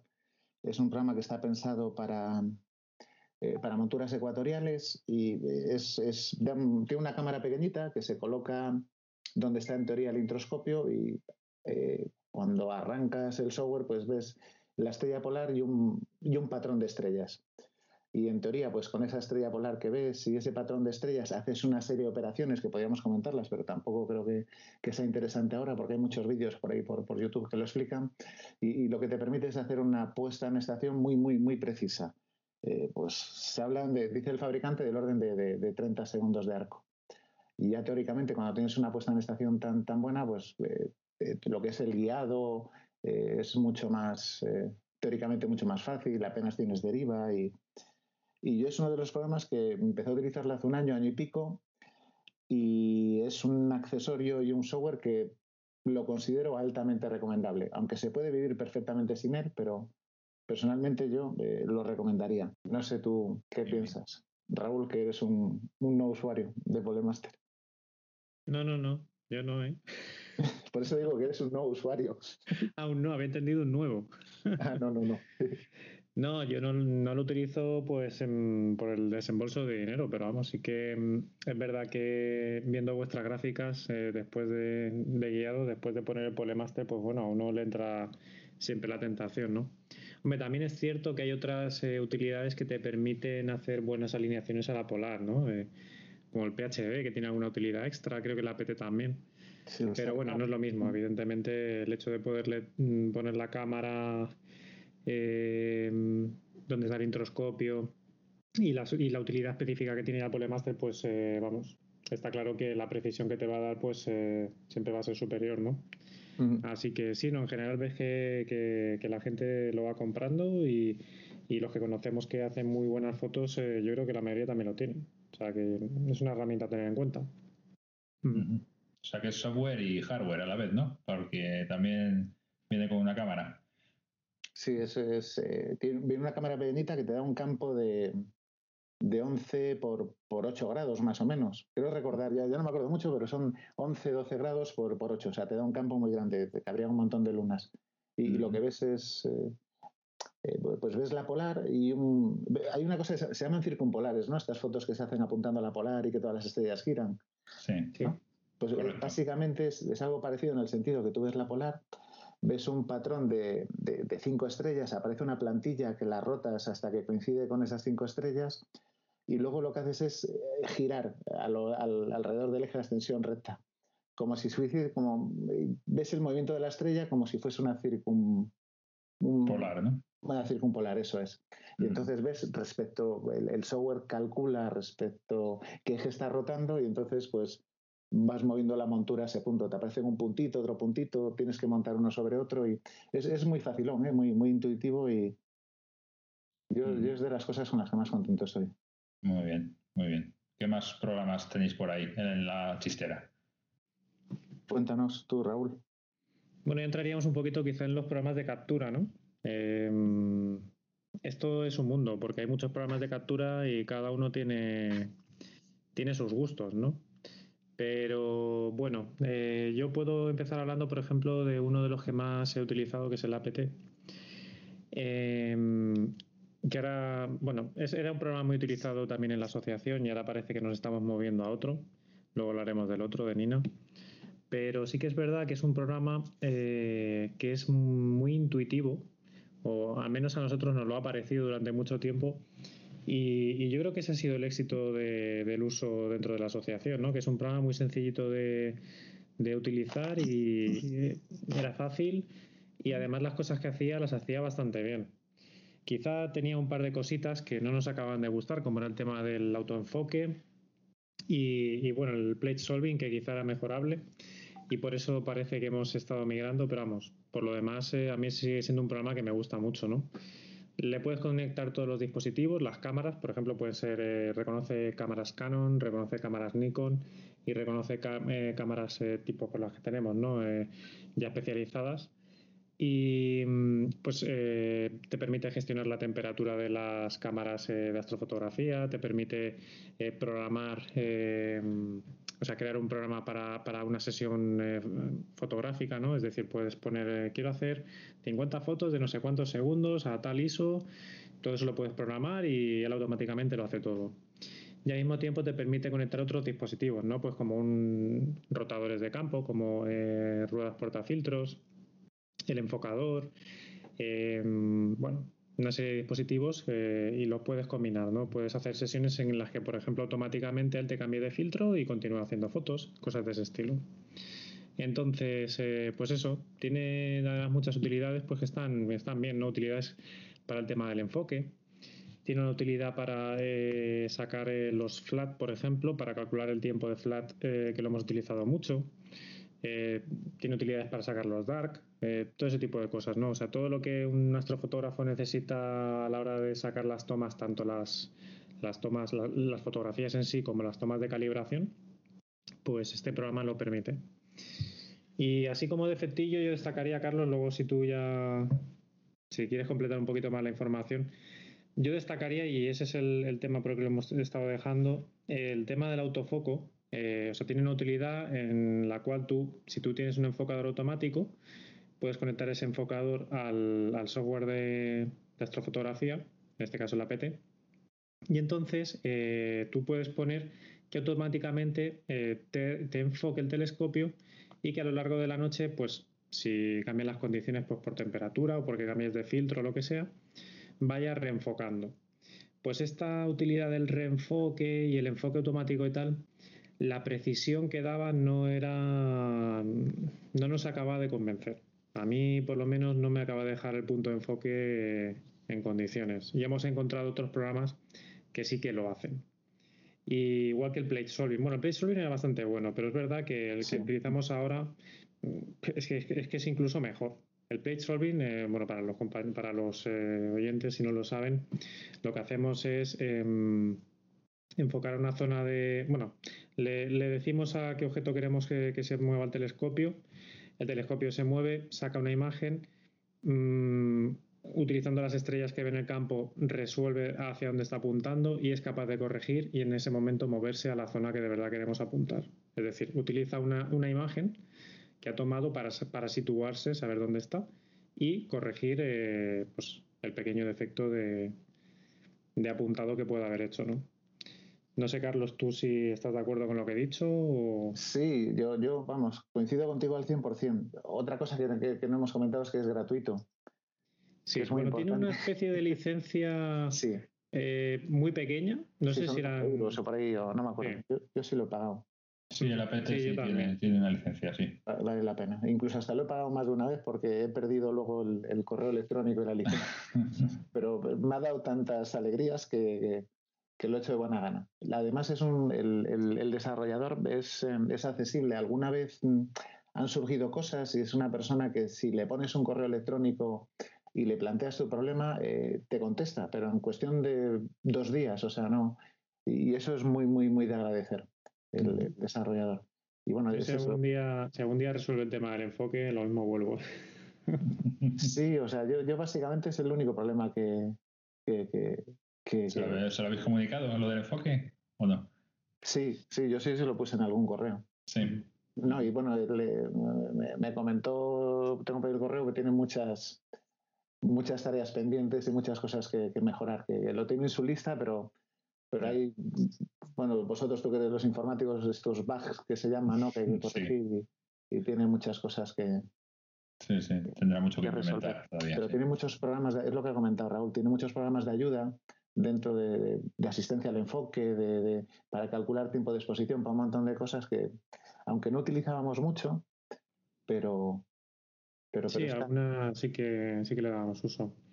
Luego una utilidad que a mí me gustaba mucho también era el tema de la doble cámara. O sea, puedes abrir como dos veces el programa y manejar dos cámaras al mismo tiempo. si, si, tienes dos telescopios y hay quien, hay quien los tiene en el campo echando fotos, pues es una opción para no tener que llevar también dos ordenadores. Dos ordenadores, sí, sí, está muy bien eso. Sí, que sincroniza el dithering y todo eso, luego comentaremos qué, es eso. Estupendo, estupendo. Es, Muy bien. Es estable. Sí. ¿Y qué más? Pues, no sé qué más podríamos contar del APT. Yo creo que poco más. Yo creo que es, eh, o sea, para empezar, yo creo que está bastante bien. Si no tienes enfocadores automáticos y cosas raras, yo creo que es el, programa quizá más adecuado para empezar. Porque, pues eso, es, barato o gratis. O sea, si no quieres pagar al principio la licencia para andar trasteándolo, pues. Y, y es muy intuitivo, con lo cual, si vas con una reflex y eso, pues yo creo que lo mejor para empezar es este. Sí, coincido al 100%. No sé si eh, lo que creo es que no sirve para planetaria, ¿no? O sí que sirve, se puede utilizar. Sí, en, teoría tiene una utilidad para planetaria y lo puedes utilizar. Lo que pasa que, bueno, eh, está francamente superado por otros programas para planetaria, pero sí, sí, una de las opciones que tienes puedes hacer planetaria, incluso te permite hacer vídeo y, y puedes programar vídeos por, eh, como, la planetaria en vez de foto lo, que se hace es capturar vídeo, pues te permite, como si fuese un programa de planetaria, capturar eh, o por número de frames o por tiempo, pero eh, yo sé que hay gente que lo ha utilizado, pero utilizando reflex para, hacer planetaria. Reflex, no sabía yo que podía hacer vídeo con reflex en la APT. La APT te permite hacerlo. Pero vamos, hay programas mucho mejores en, que solo sirven para planetaria o que se pensaron para planetaria y que yo creo, que son mejores. Pero lo bueno que tienen todos estos programas es, lo que comentaba Raúl, que a lo mejor uno empieza a hacer astronomía y lo único que hace es conectar la cámara y hacer foto. Y luego un día, pues además de la cámara, conecta la montura y luego, y luego, y luego, y te permite poco a poco ir cogiendo o empleando cada vez más, más prestaciones. Pero yo creo que todos hemos empezado por ahí y todos le tenemos mucho cariño. Sí. sí. Muy bien. ¿Qué más hay por ahí?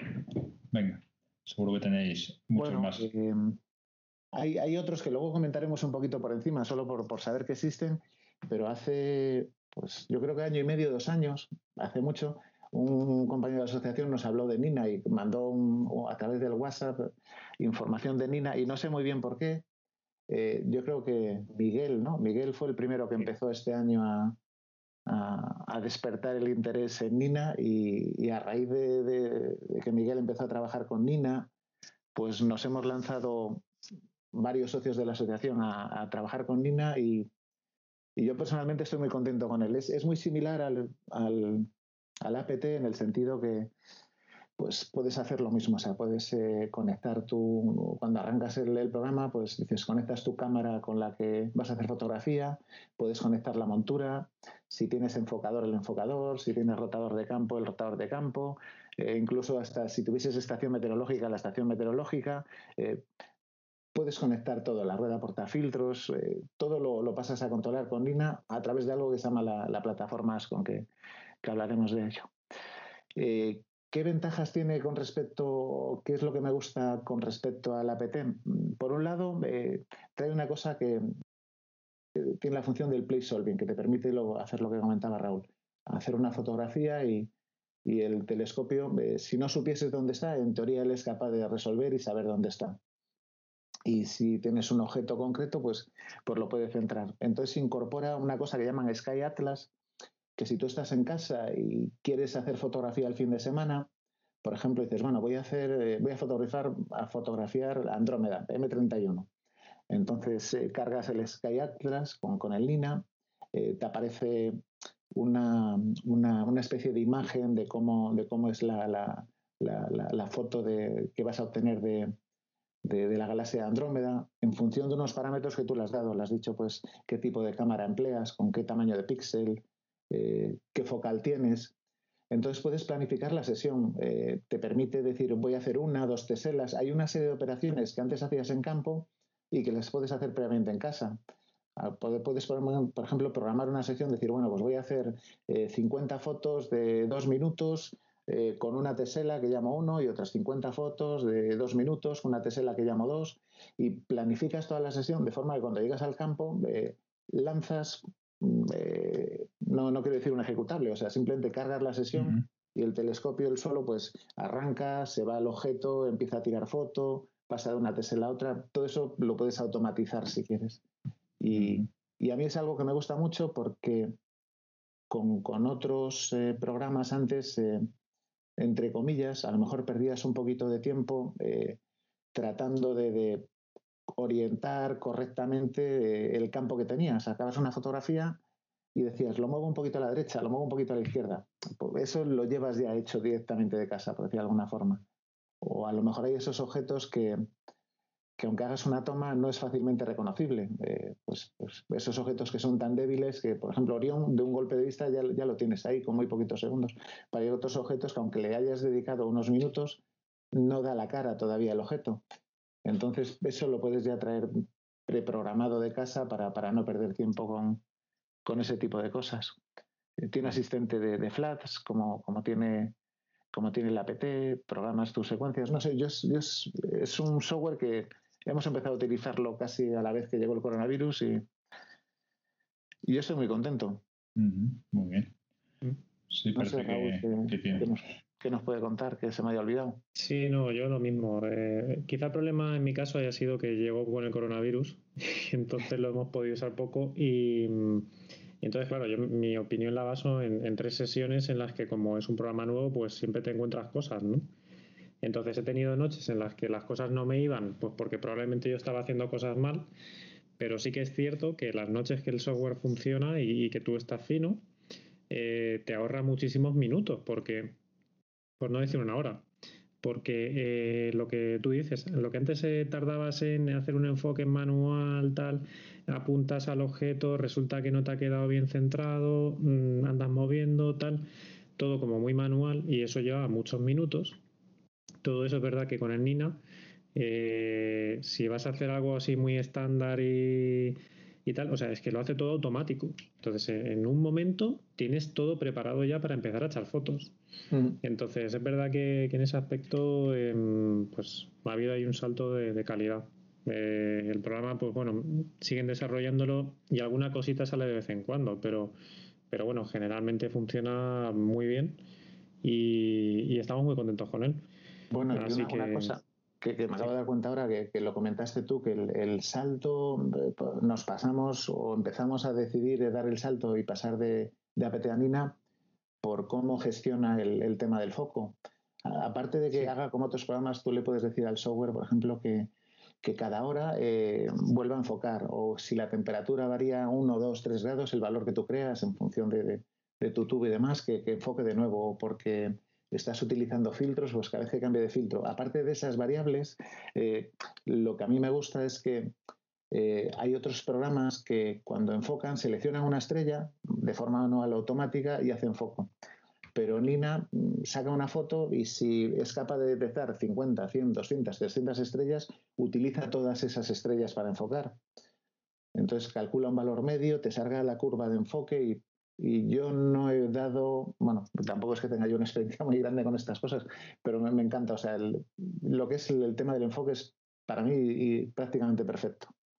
Sí, es verdad, enfoca, enfoca muy bien. Y luego otra cosa que a mí me gustó mucho es el tema, por ejemplo, con los cambios de meridiano, que yo he estado alguna vez ahí presente a ver cómo lo hacía y todo eso, eh, es alucinante, o sea, hacer cambio de meridiano y otra vez con el plate solving y toda la historia, eh, se orienta, te reenfoca y sigue echando fotos como si nada. Eh, pues son cosas que antes igual tardabas tiempo y que ahora en un momento las tienes hechas. Y el programa sigue echando fotos y vamos, aprovecha muy bien las noches. Eso, y te detiene el guiado y vuelve a lanzar el guiado. Y sí, sí, sí, todo lo gestiona. Es realmente soberbio. Y este también gratis. Este, bueno, este de momento no están cobrando ningún tipo de licencia, no, no es como el otro. Hay vídeos eh, por ahí por YouTube que, que te ayudan a, empezar, porque tal vez el, inconveniente que tienes al principio no es muy intuitivo. Mm. Una vez que conoces, yo creo, este tipo de programas, ya sí, pero si, si das el salto, eh, al principio yo lo veo un poco, poco intuitivo. Es muy moderno, tiene mucha fichita y tal, pero, pero es verdad que eso, a los que estamos acostumbrados a la PT y tal, eh, nos despista un poco. Muy bien. Sí, sí, ya veo que es open source, sí, es código abierto, con lo cual puedes contribuir, denunciar fallos y todo eso, ¿no? está, está, curioso, la verdad. Muy bien. ¿Qué más tenemos por ahí? Bueno, yo ahora nombraría otro, eh, hay uno que se llama, espera a ver, eh, ¿cómo se llama? Astromatic, eso es Astromatic que, lo hace un astrofotógrafo que hay por aquí por Madrid que se llama Fernando de la Torre y él es quien ha programado ese programa. Yo fue eh, después de trabajar con APT, cuando me compré el enfocador, eh, estuve utilizando este software. Y, es como, como todos estos, o sea, puedes conectar montura, enfocador, rotadores de campo, eh, tienes, puedes controlar la cámara con, con, los drivers de la propia cámara Wascom y es un software que utiliza mucha gente y, y, es muy, muy, bueno, está hecho por españoles, es gratuito también y, es un software fabuloso. Yo di el salto a, a, Nina porque sí, pero, pero también es un programa altamente recomendable y sobre todo muy, que tiene mucho mérito, o sea, que está hecho pues por, pues, por un astrónomo español. Y por eso quería nombrarlo, y porque es muy bueno y hay mucha gente que lo utiliza. Sí, tiene las mismas funcionalidades que estos que habéis estado hablando. Más sí, sí, las mismas. O sea, eh, si te fijas, todos, eh, todos los, de este tipo de programas tienen que puedes conectar la montura, como utilizas un enfocador, que puedes conectar un enfocador. Eh, si tienes una rueda portafiltros, que puedes conectar la rueda portafiltros. si tienes un rotador de campo, que puedas conectar rotador de campo. Toda esa cacharrería que llevamos, pues al final todos estos programas lo que hacen es permitirte todo eso, conectarlo y automatizarlo. Pero mm. este, este Carlos, eh, por ejemplo, el tema de la captura, ¿te la hace él? Porque me sonaba que eh, eh, se conectaba. Sí, se conecta a un programa para, hacer todo eso, ¿no? Porque, bueno, tú instalas el programa y es como, por ejemplo, igual que, que Nina, él no guía, usa PHD y el APT lo mismo, pues este es algo parecido. O sea, pues tú guías con PHD y cuando vas a hacer la captura, pues tienes que usar Maxim. aparte de Astromatic, tienes que abrir Maxim y bueno, en Maxim hay una opción en la que le dices pues si vas a hacer una foto de cielo profundo o vas a enfocar. Entonces, bueno, haces, configuras Maxim y, haces el, control a través de, de, ¿cómo se llama? De Astromatic. Cuando lanzas Astromatic, eh, eh, es, recomendable, bueno, yo es que cuando lo usé tenías que abrir primero Maxim. Ahora creo que al lanzar el enfocador automático se abre Maxim y ya se selecciona la estrella y demás. Y hacía lo mismo, tú seleccionabas una estrella y, y esa curva típica que te saca, pues, pues la sacaba igual y demás. Y te permite hacer mosaicos también. Bueno, que es una cosa que APT eh, no tenía la opción de mosaicos, quiero recordar, y Nina sí tiene la opción de, hacer mosaicos. Muy bien. Una pregunta. Eh, yo no, soy astrofotógrafo, soy más de visual, y siempre os oigo hablar de, de la plataforma Ascon. ¿Eso pues sé, para los que oyentes que tampoco eh, sean mucho de esta fotografía, ¿qué, qué, sería la plataforma Ascon? ¿Cómo la definiríais? Eso es un middleware. ¿Sabes? Ese es un software intermedio entre, digamos, lo que es el hardware y lo que son los programas. Entonces, eh, casi todos los fabricantes de hardware, eh, tanto de cámaras como de ruedas portafiltros y tal, tienen un driver eh, para sus eh, dispositivos que, comunica con ASCOM, digamos. Y eh, luego tú tienes un software que le puedes conectar un montón de aparatos a través de ASCOM. el software también a veces pilla driver nativo. O sea, yo a lo mejor le puedo poner en el APT. No recuerdo si el APT o el NINA creo que sí lo tenías. Tú puedes elegir, eh, por ejemplo, una cámara, puedo elegir eh, la cámara con el driver de mi marca, ¿no? La, por ejemplo, yo tengo una ZWO, pues puedo elegir la cámara ZWO o una cámara ASCOM, que es una cosa genérica, ¿no? Entonces, al final, puedo poner la cámara o a través de su driver o a través del driver ASCOM. Entonces, eh, bueno, es una utilidad que se creó hace tiempo. La verdad es que no. Bueno, no hace mucho vi un vídeo del, del programador del ASCOM pero que le ha cogido todas las marcas como un estándar eh, y entonces pues eso hace ahí un poco de intermediario, ¿no? Y va, la verdad es que va, va, muy bien, vamos, no... Y, todo, prácticamente todo lo conectamos a través de ASCOM, es decir, la montura, por ejemplo, la tenemos a través del ASCOM, eh, la cámara a través del ASCOM, el, las ruedas portafiltros, el, el enfocador, en mi caso también. O sea que todo funciona a través de esto. Y luego los, pues eso, el software lo coge. Supongo que incluso habrá eh, drivers, por ejemplo, no hace mucho vi un proyecto que se llamaba eh, se llama MySQM, que es un medidor de cielo, y tiene un software mm, que es un bueno, te, coge la señal de los dispositivos y te lo y a través del driver ASCOM te proporciona la información, con lo cual esa información, si la tienes a través de un driver ASCOM, lo puedes utilizar como eh, como centralita meteorológica, digamos, de, cualquiera de estos software, ¿no? Al final te permite meterle todo eso. Ah, muy bien. Sí, curioso, buena, buena idea.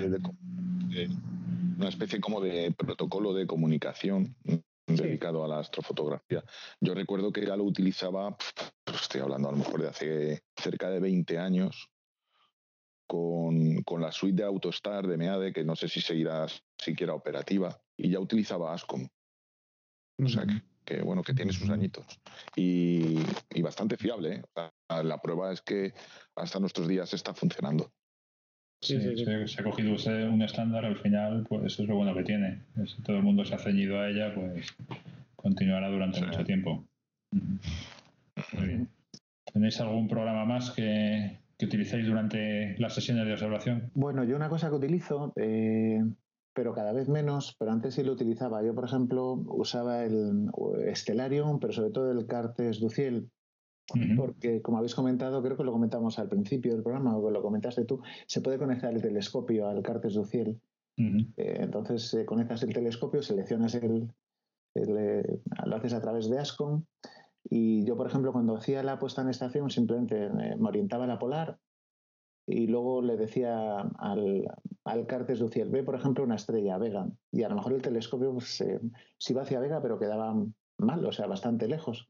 Y lo único que hacías era movías el telescopio, lo ponías sobre Vega, le dabas sincronizar y a partir de ahí ya empezaba la sesión. Hacías, te permitía hacer la puesta en estación, pues eso, alineando la polar y con una única estrella. Normalmente lo que hacía también era, antes de Nina, era si por ejemplo el objeto que iba a fotografiar estaba cerca pues, de Casiopea o de alguna constelación de estas, pues la estrella más próxima al objeto que iba a fotografiar mandaba el telescopio a esa segunda estrella, volvía a sincronizar y luego ya al, objeto. Y yo solía utilizar el, utilizaba el Cartes du Ciel pues, para las cosas en estación. Bueno, al principio del todo lo que hacíamos era, con a lo mejor con el mando, eh, tú elegías, o sea, hacías la típica, eh, la típica alineación del mando en la que tienes que elegir, pues imaginaos todo el follón ese, ¿no? Elegir eh, las tres estrellas típicas, ¿no? Apuntaba, igual no te salía en la cámara, tenías que andar buscándola. hasta que ya la tenías, en ese momento la centrabas y eso una estrella tras otra, ¿no? Sin embargo, ahora es que no hacemos nada de eso. Ahora tú le dices al telescopio, vete a tal sitio, él se mueve y si no está bien puesto, saca una foto, ve qué trozo de cielo tiene y dice, no, es, en este sitio de aquí. Y coge y se mueve y te, lo deja justo en el centro. O sea, es que el cambio es eh, totalmente radical. Tecnología Roswell. Habéis, ganado en, astrofotografía mucho. Efectivamente. No, eso lo que hemos ganado es en, tener tiempos para, tiempos digo, minutos de, adicionales de captura. Si antes es lo que comentó Raúl, que a lo mejor perdías mucho tiempo en, en poner eso en marcha, o en centrar o en pues todo eso pues es tiempo que ganas para, para pillar más fotones. Muy bien, muy bien. Está estupendo. Bueno, ¿tenéis alguno más o...? Bueno, antes ha comentado Carlos a Maxim. Yo la verdad es que Maxim no lo conozco, pero también se utiliza para tema de captura, ¿no, Carlos? Y no sé si, Honestamente no, no lo conozco mucho porque yo empecé a trabajar, bueno, empecé. Usé Maxim cuando, cuando estuve trabajando, o trabajando, cuando empleaba Astromatic. Entonces, como Astromatic se basa en Maxim, pues, eh, pues, pues eh, pero conozco muy poquito de él. O sea, sé que ahí al principio un menú es como en todos. O sea, seleccionas el tipo de cámara. Eh, si normalmente utilizas el controlador de ASCOM igual para coger tu cámara, te permite controlar la temperatura, pues dices baja tantos grados o, o lo que sea. Te permite hacer también guiado. Maxim, el propio Maxim no depende de otro programa exterior para hacer guiado. Y luego cuando seleccionas una cámara con la que vas a hacer foto, pues eh, creo recordar que te decías si ibas a hacer algún objeto de espacio profundo o si ibas a enfocar ya y entonces yo lo único que hacía era arrancaba Maxim y seleccionaba, pues hacía un par de, capturas y, decidía qué estrella utilizaba para, enfocar. Y entonces ya luego le decía a Maxim que, lo que iba era hacer foco, enfocar. Seleccionabas un campo pequeñito, como un, ROI de estos típico, donde estaba la estrella que querías y ya continuabas con Astromatic, porque luego la foto la hacía con APT. Muy bien. Pero sé que es un programa de pago y dicen que es muy bueno. Sí. También está el SGP, el Sequence Generator Pro, creo que se llama, ¿no? Eh, que este, bueno, yo tampoco lo conozco, pero sí que es verdad que en su día lo estuve mirando cuando con el APT nos, nos quedamos un poco decepcionados con el tema del autoenfoque. Estuvimos buscando una solución antes de que apareciera Nina. Y, yo este lo estuve mirando bastante. Todo el mundo habla que enfoca muy bien. Eh, lo que pasa es que también es de pago y no es de los baratos. Pero, y luego lo que es el interfaz, me pareció un poco tosco. No, no sé, o sea, estuve trasteando un poco y eso no, no me, tampoco me acaba de convencer. Pero bueno, luego llegó Nina y ya lo dejé, lo dejé de mirar. Pero bueno, es otra opción que utiliza mucha gente también y además eso, el tema del autoenfoque, pues eh, todo el mundo da las maravillas con este programa. No sé si tú lo conoces también, Carlos, pero vamos.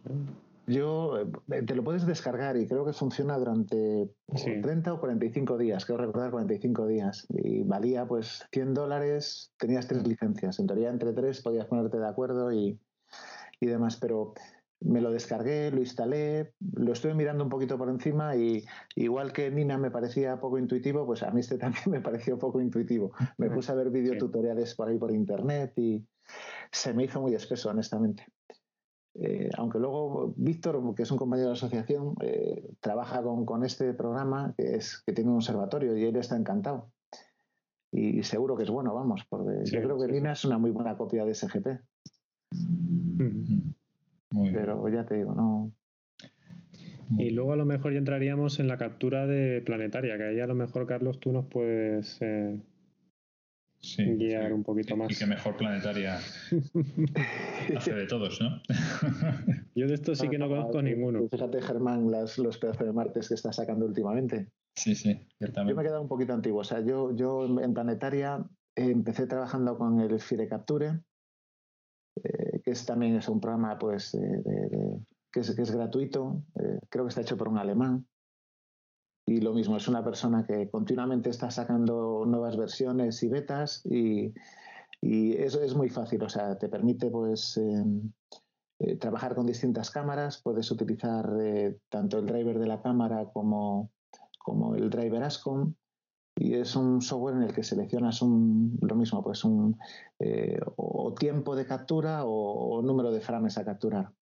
Una de las cosas que hice últimamente es que puedes conectar la montura y puedes seleccionar una cosa que llaman autoguiado. Y entonces, eh, imagínate, estás haciendo foto a Marte o a, Júpiter, a cualquiera, y la puesta de estación no la has dedicado mucho tiempo, simplemente la has colocado al, norte, ni, te has molestado mucho en nivelar, lo has llevado a una estrella y luego manualmente lo has llevado al planeta.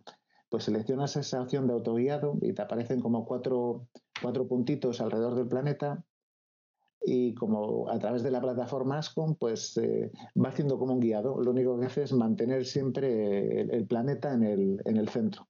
Entonces, en teoría, si quisieses, si por ejemplo fueses a hacer foto con, con, con, filtros, eh, que tienes que hacer pues con, con RGB, un montón de, tomas, pues eh, cuando no había el autoguiado tenías que estar allí mirando la pantalla y tocando el mando flecha arriba, flecha abajo para mantener el planeta en su sitio. Y ahora pues con esta opción que funciona muy, muy, muy bien, pues programas tu sesión, entre comillas, de, de, vídeos y demás y, y, te quedas allá a mirar cómo lo bien que funciona. Y eso funciona muy, muy bien. Hay gente que lo usa también para, para hacer eh, look imaging, que, era, que es fotografía ya de esta con tomas muy pequeñitas, pero en planetaria a mí era el que más me gustaba.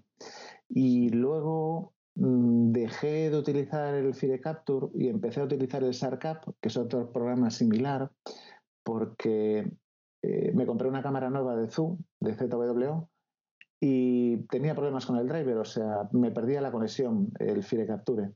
Y en SARCAP vi que no, y, di el salto de, uno a otro.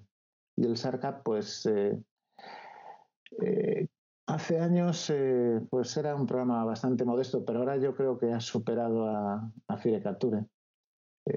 Hace un montón de cosas que, que no hace Fire Capture y, y puedes hacer lo mismo, puedes hacer planetaria, puedes hacer espacio profundo, eh, te hace un apilado en tiempo real. O sea, si imagínate, te vas a un M27, a, una nebulosa de estas y, pones ahí el, programa a capturar frames y te va apilando los frames y vas como, ves como la imagen cómo va mejorando, mejorando, mejorando.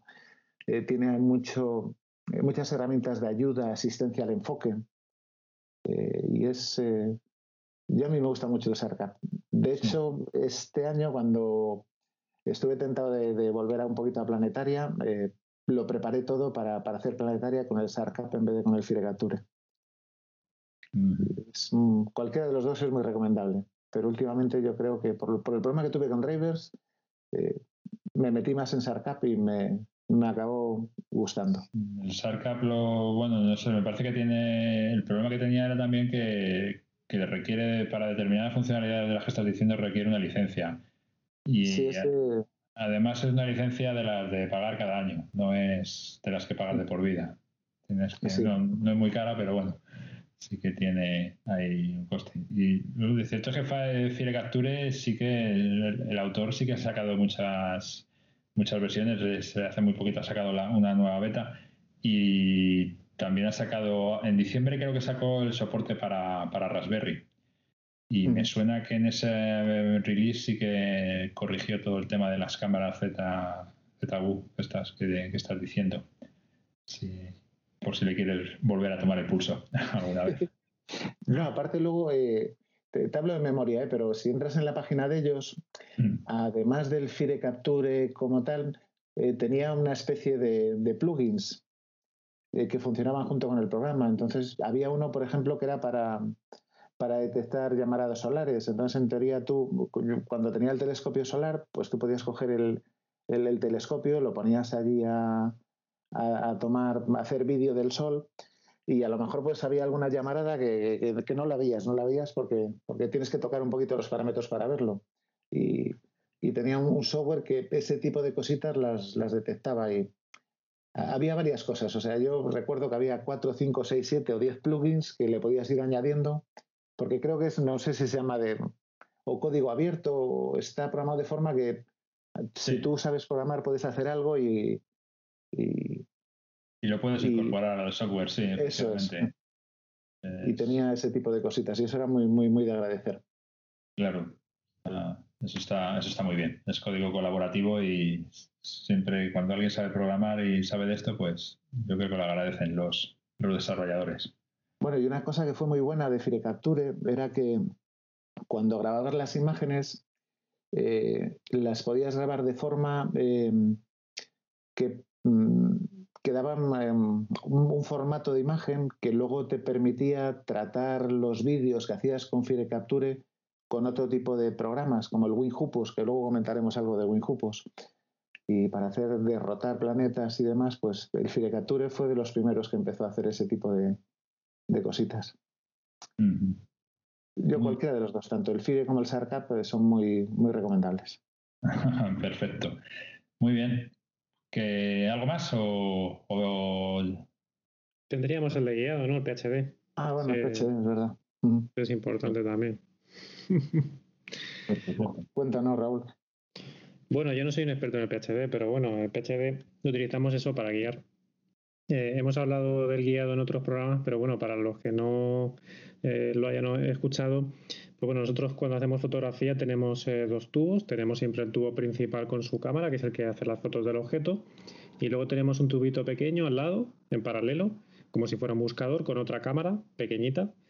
Y entonces el PHD se conecta a este tubito pequeño, ¿vale? Y lo que hace es eh, que constantemente se va fijando en alguna estrella, la que nosotros le hayamos eh, parametrizado, y va viendo cómo esa estrella pues se va moviendo, ¿no?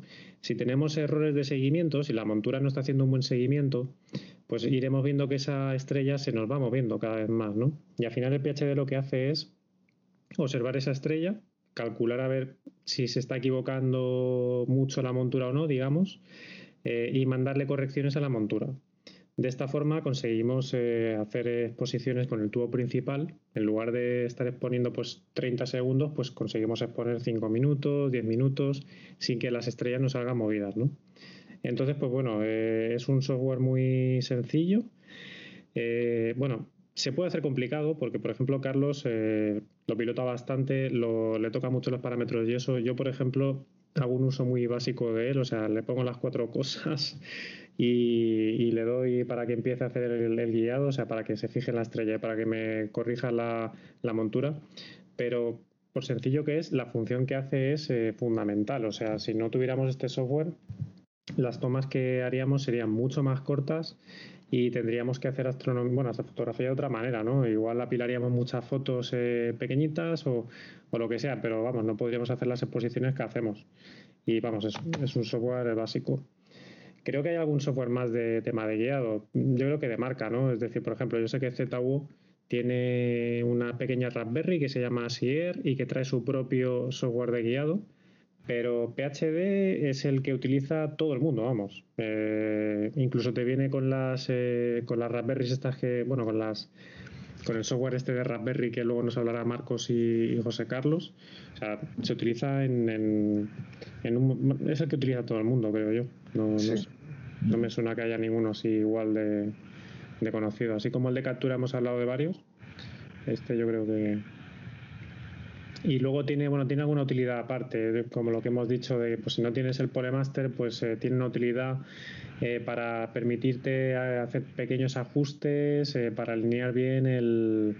O sea, si te has equivocado un poquito con el tema del introscopio, ¿no? Y cosas así, ¿no? Pero bueno, su principal función es esa, es la del guiado. No sé si quieres añadir algo, Carlos. No, nada, nada más, lo, lo, has, lo has descrito muy bien. O sea, es, un programa que en teoría funciona perfecto. O sea, si sigues los, los, los, pasos que te indican los tutoriales, va a hacer la puesta en estación y todo tiene que ir fenomenal. Y normalmente cuando no va fenomenal es porque tenemos algún pequeño problema, a lo mejor mecánico, de lo que sea, o, o porque cometemos algún error al hacer la puesta en estación. Pero normalmente es un programa que funciona muy bien el solito sin, sin hacerle nada. Mm. Yo creo que es lo bueno que tiene. Muy bien. Muy bien. Pues bueno, eh, pues eh, si tenéis algo más que añadir o si queréis, damos paso ya a Marcos y José Carlos que nos, que nos cuenten eh, el software para Raspberry. Sé que Marcos precisamente no es muy amigo de llevarse el ordenador al campo y, buscando una solución pues que fuese más portable que trabaja con la Raspberry y, sé que controla de algún programita chulo que, sirve para, esta plataforma. ¿Qué nos puedes contar, Marcos? Pues bueno, lo has, lo has, eh, lo has comentado tú, ¿no? Uno de los principales atractivos de ventaja, yo para mí la, mayor de las ventajas de este de esto de la Raspberry o Astroberry, en bueno, que son un poquillo diferentes es el, hecho de que no necesitas llevar un ordenador al, al campo. Por lo cual, pues evitas primero volumen y segundo, pues eh, de baterías que, bueno, como vosotros bien sabéis, pues requiere tener un, portátil. Es verdad que cada vez lo hacen con más baterías más, más duraderas, pero pero que terminas necesitando una batería complementaria para poder alimentarlo. El, el, tú ahí, José Carlos, eh, lo has usado también, ¿no? Sí, Sí, bueno, si te parece, comentamos un poquito a los oyentes de que se trata la, la Raspberry. Bueno, Raspberry es un dispositivo eh, pequeñito. Mm, viene a ser un, ordenador, pero muy compacto. De hecho, se puede guardar en un bolsillo perfectamente. Es un mini ordenador y bueno, eh, la razón de que sea tan pequeño es que no tiene, no tiene ningún periférico, es decir, no tiene pantalla, no tiene un teclado, no tiene un ratón. De lo que sí dispone es de varios puertos, es decir, a este pequeño dispositivo le puedes conectar un montón de cosas. ¿De acuerdo? Y bueno, eh, su utilidad es muy variopinta, de hecho eh, fue ideado más que nada para el ámbito educativo y tiene un montonísimo de, aplicaciones y de utilidades.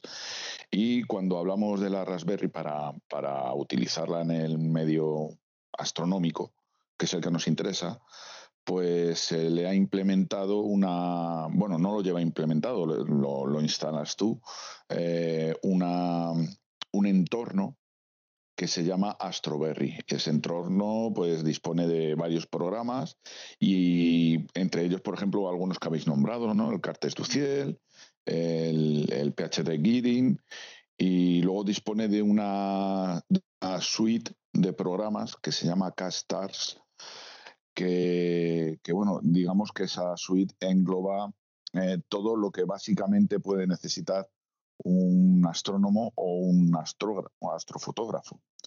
Eh, en esta en dispones de, una carta celeste que, bueno, a los efectos es muy parecida al Cartes du Ciel. También puedes controlar el telescopio a través de ella. Tiene, bueno, todas las utilidades que nos podamos imaginar las tiene, las tiene integradas. Y una de ellas es la función ECOS. ECOS mm, es ya, digamos, la utilidad específica para, para astrofotografía. Yo de ECOS, eh, bueno, ECOS es, es, muy potente, por lo que he podido, he podido utilizarla pero no puedo hablar mucho de ella porque eh, yo tengo la limitación de mi cámara. Mi cámara es, eh, no está soportada por, bueno, ni por ecos ni por ningún, ninguna otra utilidad, tanto de Raspberry como de PC, que, que sirva para, para captura. ¿no? Es, eh, creo que en algún otro programa ya he comentado que tengo una Samsung que es, es una cámara bastante buena para la que la utilizo, pero poco poco habitual, poco conocida y por lo tanto no tiene soporte en la mayoría de los, de los programas ¿no? del software.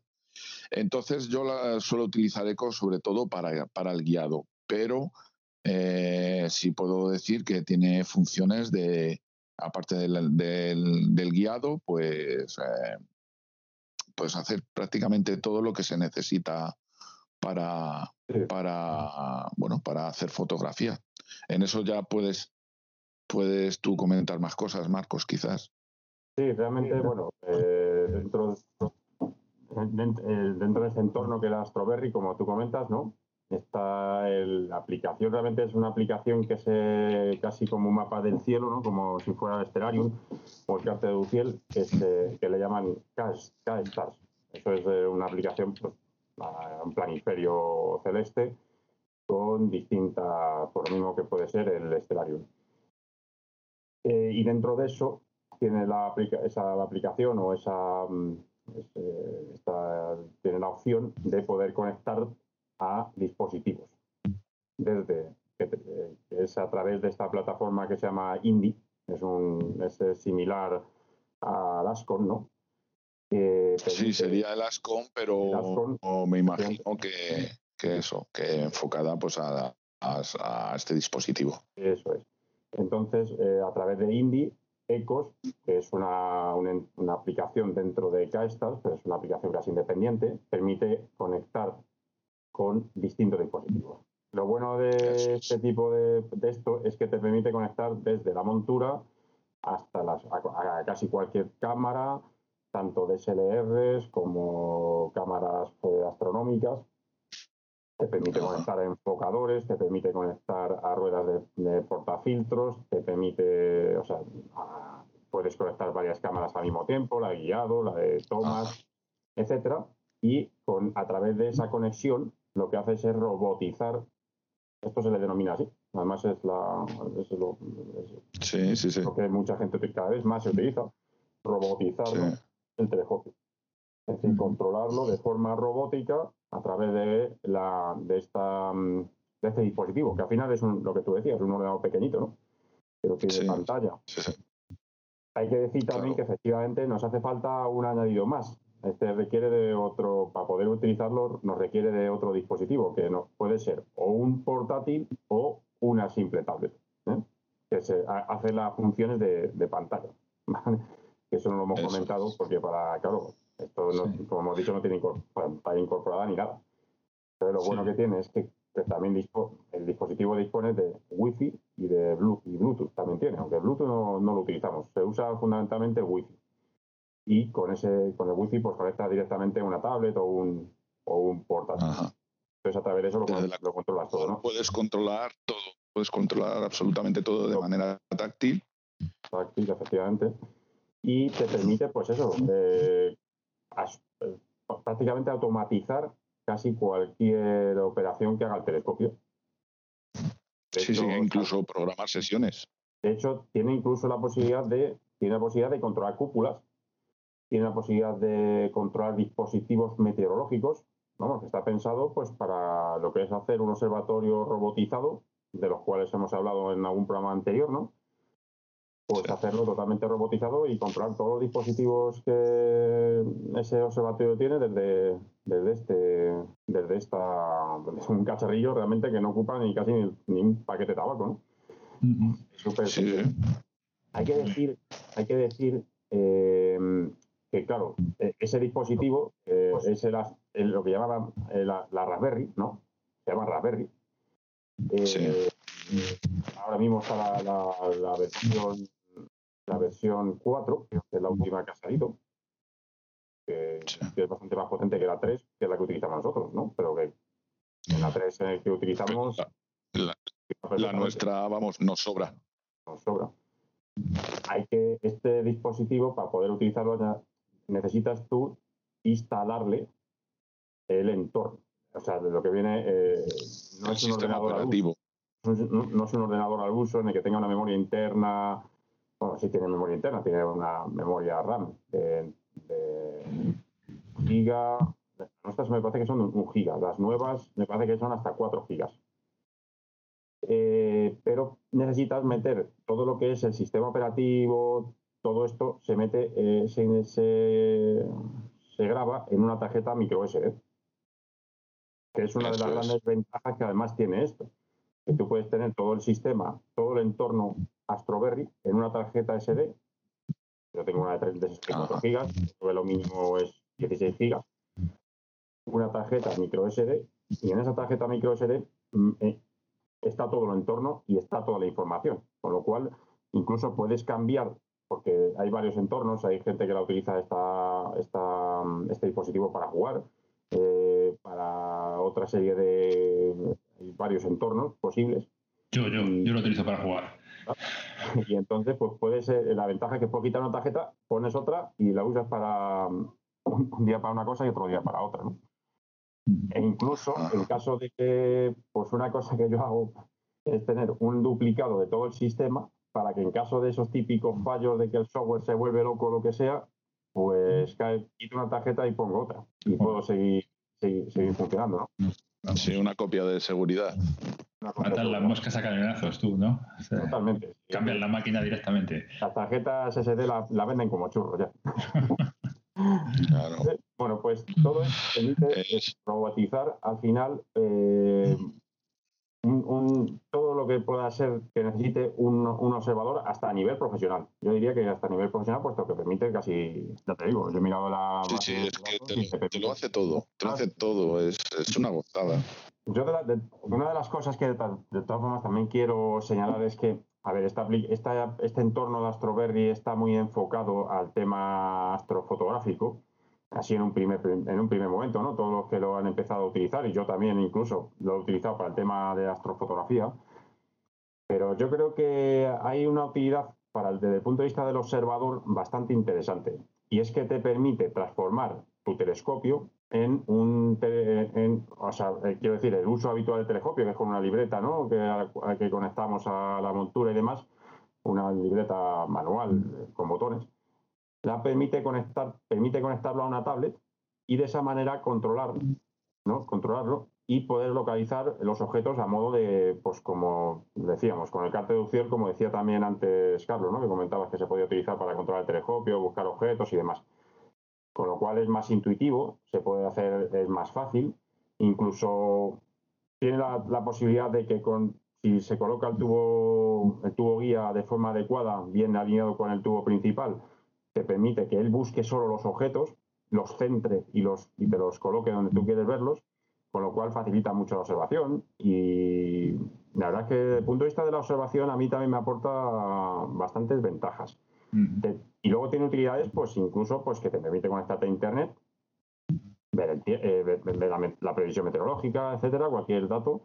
Y luego, pues incluso hacer también fotografía planetaria, aplicaciones para planetaria. Bueno, yo creo que tiene bastantes utilidades y cada día que pasa se va desarrollando más y creo que va a ser en un futuro muy próximo, yo tengo el convencimiento de que va a terminar desbancando al ordenador. aunque, aunque, solo sea por portabilidad, ¿no? aunque sí, yo también quería decir que bueno, que, que, es, eh, todo esto es gratuito, salvo, salvo por supuesto el dispositivo, pero el dispositivo, bueno, el que nos compramos nosotros valía 30 y algo euros, o sea que es algo sumamente asequible, pero todos los programas, toda la instalación es, es, gratuita. Y luego la alimentación, bueno, es que se, se, alimenta, se puede alimentar con una power bank mediante una toma USB. O sea, es, sumamente fácil, económico, práctico, portátil. En fin, yo no le veo pegar por ningún lado. Mm. No, ese entorno, hay que decir que es entorno Linux, eh, aunque es muy visual, es todo menús y está todo adaptado. Y de hecho, la última versión que han sacado ahora, porque ahora recientemente, creo que en agosto, o en septiembre, sacaron una nueva versión completa del entorno, incluso más visual, que requería incluso eh, andar con menos comandos que la versión anterior. Y la verdad es que, es lo que tú dices, es un software libre y también eso significa que, cada vez se está aportando, hay más gente aportando nuevas, nuevas aplicaciones. Eh, hay, para el tema educacional hay infinidad, o sea, es impresionante. Y para el tema astronómico cada vez, cada vez más. Eh, hay, vamos, a la base de datos de cámaras que que, es capaz de soportar cada día es va creciendo. Incluso cámaras antiguas, ¿no? tú tienes la cámara esta, la, DSI, ¿no? Que es, ya es antigua. Sí, mi DSI de MEADE eh, es la que utilizo para, para guiar y perfectamente, perfectamente. Y ya es capaz de eso. O sea que, que vamos, la verdad que, y, todo sin necesidad de tampoco de andar con, ni metiendo comandos, ni, bueno, parámetros los justos. Bueno, la verdad que incluso el primer uso así ya de principio, sin prácticamente muchos conocimientos, es relativamente fácil, ¿no? Luego otra cosa ya es que te dan infinidad de posibilidades de configuración. Puedes programar hasta tal punto que puedes programar pues en una noche concreta que tal hora se vaya tal objeto y le, enfoque y después pruebe y después haga las tomas. Bueno, un poco como también algunas de esas aplicaciones que habéis comentado antes, ¿no? De, de ordenador. Sí, como Nina, como APT, puedes programar sesiones. Todo eso prácticamente parecido o, igual, pues sobre todo en un dispositivo bastante más transportable. Muy bien. Bueno, pues es una solución a, tener en cuenta. Desde luego, por el tamaño, la, transportabilidad y, y, el tema de batería es un punto a favor muy, muy, muy importante porque no tener que andar transportando las baterías que solemos llevar al, campo, la verdad es que es de agradecer. Sí, eso es un, aspecto, vamos, a mí es la que me movió a, investigar y, tirar con ella. Marcos, pero necesitas una tablet, ¿no? Sí, necesitas o un móvil. Yo a veces incluso con el propio móvil, si ya lo tienes incluso, a ver, que la gente que ya lo maneja muy bien esto, eh, lo puedes incluso programar en casa, ¿eh? lo puedes programar tranquilamente en casa o lo que es la, sesión de fotográfica o lo que sea, y luego con el móvil simplemente darle a dos botones y eh, ejecutar esa programación. La tablet es imprescindible, ¿no? pienso.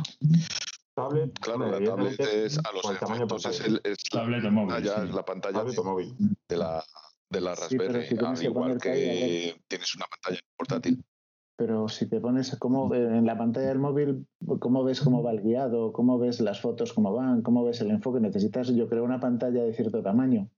Yo en el móvil, lo bueno que tiene es que, a ver, un, un móvil ahora de estos modernos habituales, ¿no? Suelen tener pantallas de en torno a 5 pulgadas, casi 6. Además, pues los móviles de antes que sí que eran más pequeños, pues todavía era más difícil. Pero estos que ya estamos hablando de pantallas por encima de 5 pulgadas, yo lo he utilizado y como tiene la opción de, am- de ampliar y tal, es un poco más incómodo a la hora de moverte, pero bueno, que lo he usado, ¿eh? De hecho, eh, bueno, lo típico que te queda sin batería en la tablet, pues he tirado alguna vez con el móvil. No es la mejor, lo mejor es tener una tablet, un poquillo de, de 10 Claro. pulgadas, y, y con eso pues es más, más cómodo. Mm.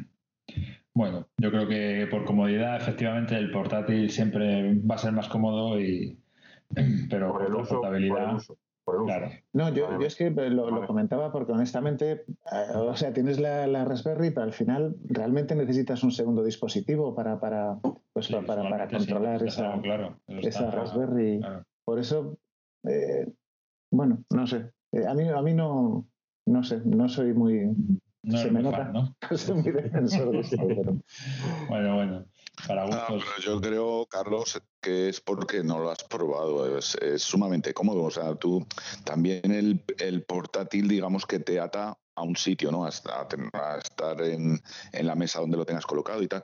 Tú con la tablet o con el móvil, tú te puedes, puedes andar libremente alrededor del telescopio, alejarte 30 metros tranquilamente y, seguir controlando eh, todo, todos los dispositivos, ¿no? La cámara, el- la montura, la rueda de filtros. Eh, es sumamente cómodo. Y bueno, son dos dispositivos. Bueno, también puedes verlo como que, que es la pantalla del ordenador. eh, solo que es independiente del ordenador. No tiene que estar clavada al ordenador y, y a un sitio. No sé, te da una libertad de movimientos. Y luego el tema de ser táctil también es un, es un plus. Yo lo veo así, desde luego. Yo, fíjate que incluso hay la opción, que yo me la estoy planteando pillármela, que te venden la propia carcasa para la Raspberry con, para poder el- una pantalla de 3, 4 pulgadas, hay hasta 7 pulgadas. Bueno, voy a poner diferentes pantallas, pero hay una muy pequeñita que son 3, 4 pulgadas. Incluso la tendrías en la propia carcasa del, del sistema este, ¿no? Con lo cual, incluso con eso, podrías ahí en un momento determinado pues ir, ir funcionando. Pero es verdad eh, lo que dice también José Carlos, y es que esto añade la, la, la- una, un, pues un poco engorro, que es quizás con el ordenador, pues estás ahí, que tienes que estar siempre al lado y con un cable que, con cuidado de no tropezarte con ella, evita también eso y queda el telescopio como más libre alrededor. A ver, evidentemente como comodidad, yo de hecho lo hago. Si puedo, pues me llevo un portátil y sobre todo las primeras operaciones, las iniciales, las de configuración, todo eso, que a lo mejor es una media hora, una hora, lo hago con el portátil porque es más cómodo. ¿eh? No lo vamos a dudar. Porque la pantalla más cómoda, a la hora de meter datos eh, con el teclado es más cómodo. Luego ya una vez programado, es que luego es dar dos botoncitos así o sea, tocar la pantalla, con lo cual es eh, más, eh, no te hace falta tanto, tanto, pero pero bueno, ya, yo estoy, ac- a ver, si, si la posibilidad de tener un ordenador y estar ahí sin posibilidad, o sea, sin problema de batería y demás, yo creo que sigue siendo mejor. O sea, estoy de acuerdo, ¿eh? Bueno, esto, esto va a dar para un debate, ¿eh? Bueno, por lo que veo, ¿eh? Esto da para debate. sigue- Sí, sí. no, yo, sigamos yo, o así, sea, Yo, lo único, lo yo, único que a mí mi me- me experiencia inquieta- personal es. Sí, di, Carlos. No, no, que a mí lo, lo único que me, que me inquieta, eh, sé, sé que funciona porque, porque he visto a Marcos y he visto a otros compañeros de la asociación y, y he visto que va bien y en ese sentido, o sea, como lo he visto, he comprobado que funciona. Yo es que, no, no es que no me guste el wifi y el Bluetooth, pero prefiero los cables. Es más fiable. Yo. A mí, que a mí particularmente nunca me ha fallado y no conozco a nadie que le haya fallado, ¿eh? No, yo tampoco. Y mira, yo actualmente, eh, más o menos el 80, por no decir el 90% de las veces que utilizo el telescopio, tanto sea para visual como para fotografía, lo hago en, un sitio fijo, es decir, en, el patio de mi casa, ¿vale? Es decir, lo tengo, conectado a la red eléctrica, es decir, podría perfectamente tenerlo conectado a un portátil, a un PC portátil y aún así yo utilizo la Raspberry. Le sigo viendo ventajas por encima del, del PC. O sea que... Hay que decir, hay que decir de todas formas que realmente la conexión no es por Wi-Fi.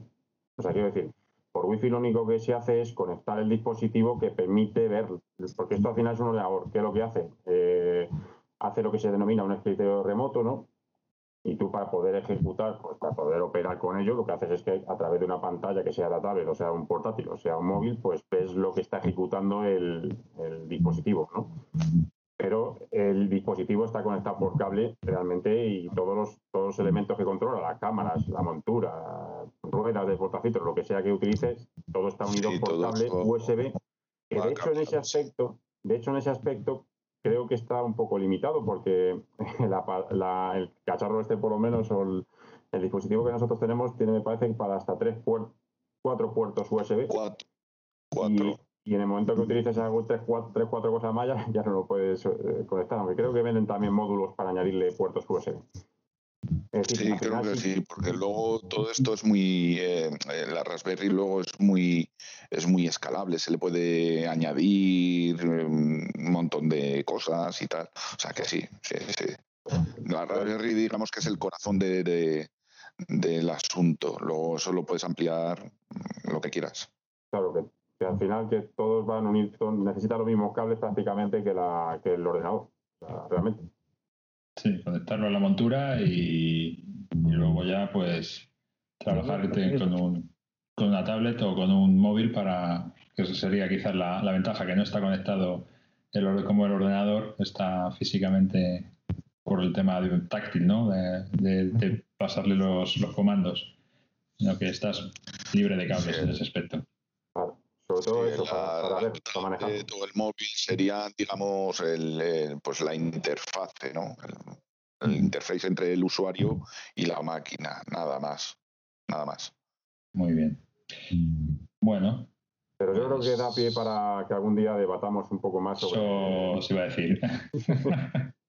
Esto da para, para un debate. Bien, pues ahora vamos a pasar a ver eh, el software que vamos a emplear después de eh, la observación. Este software normalmente suele estar dedicado a astrofotografía y al procesado de imágenes que hemos conseguido capturar durante nuestras sesiones de observación.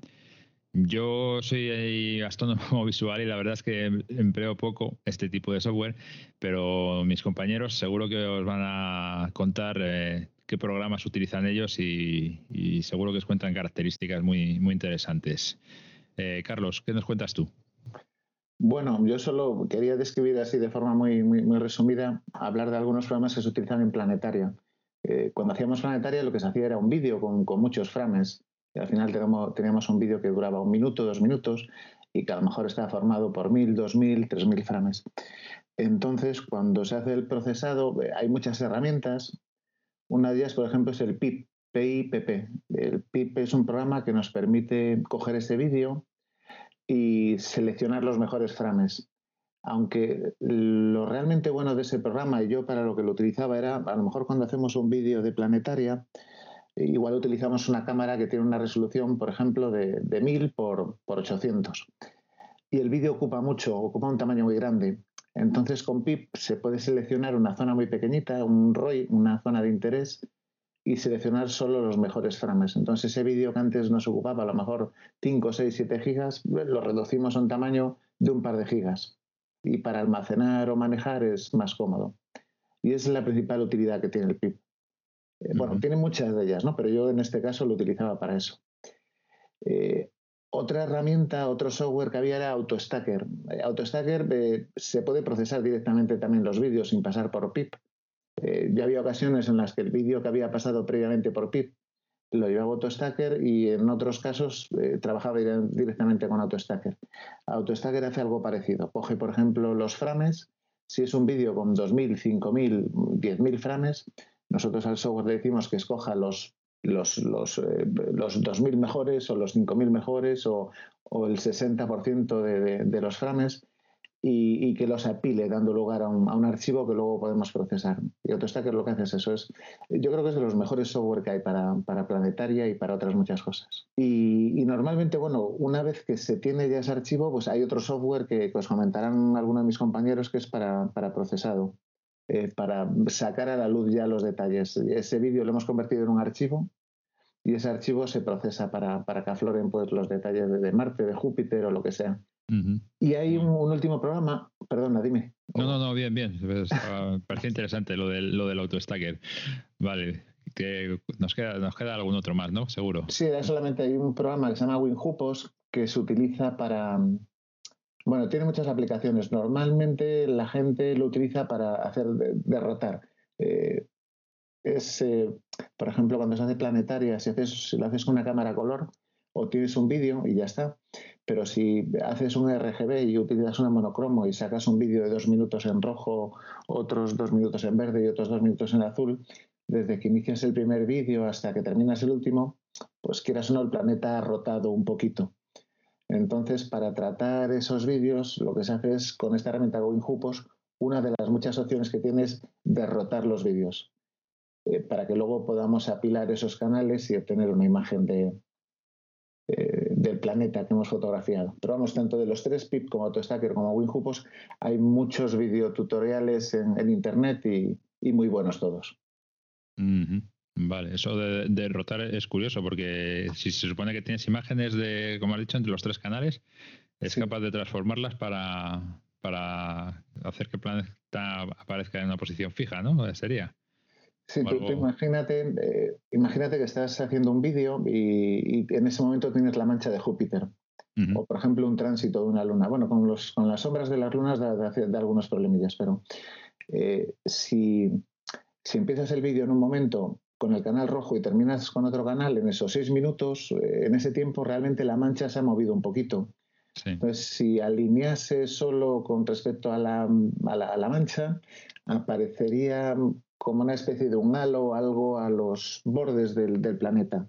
Entonces, para reducir ese efecto, eh, pues lo que se hace es derrotar la imagen con, con, este programa. Aparte, permite hacer mapas polares y, y, cosas de ese estilo, pero vamos, principalmente se usaba para, para derrotar imágenes. Uh -huh. Muy bien, muy, muy interesante.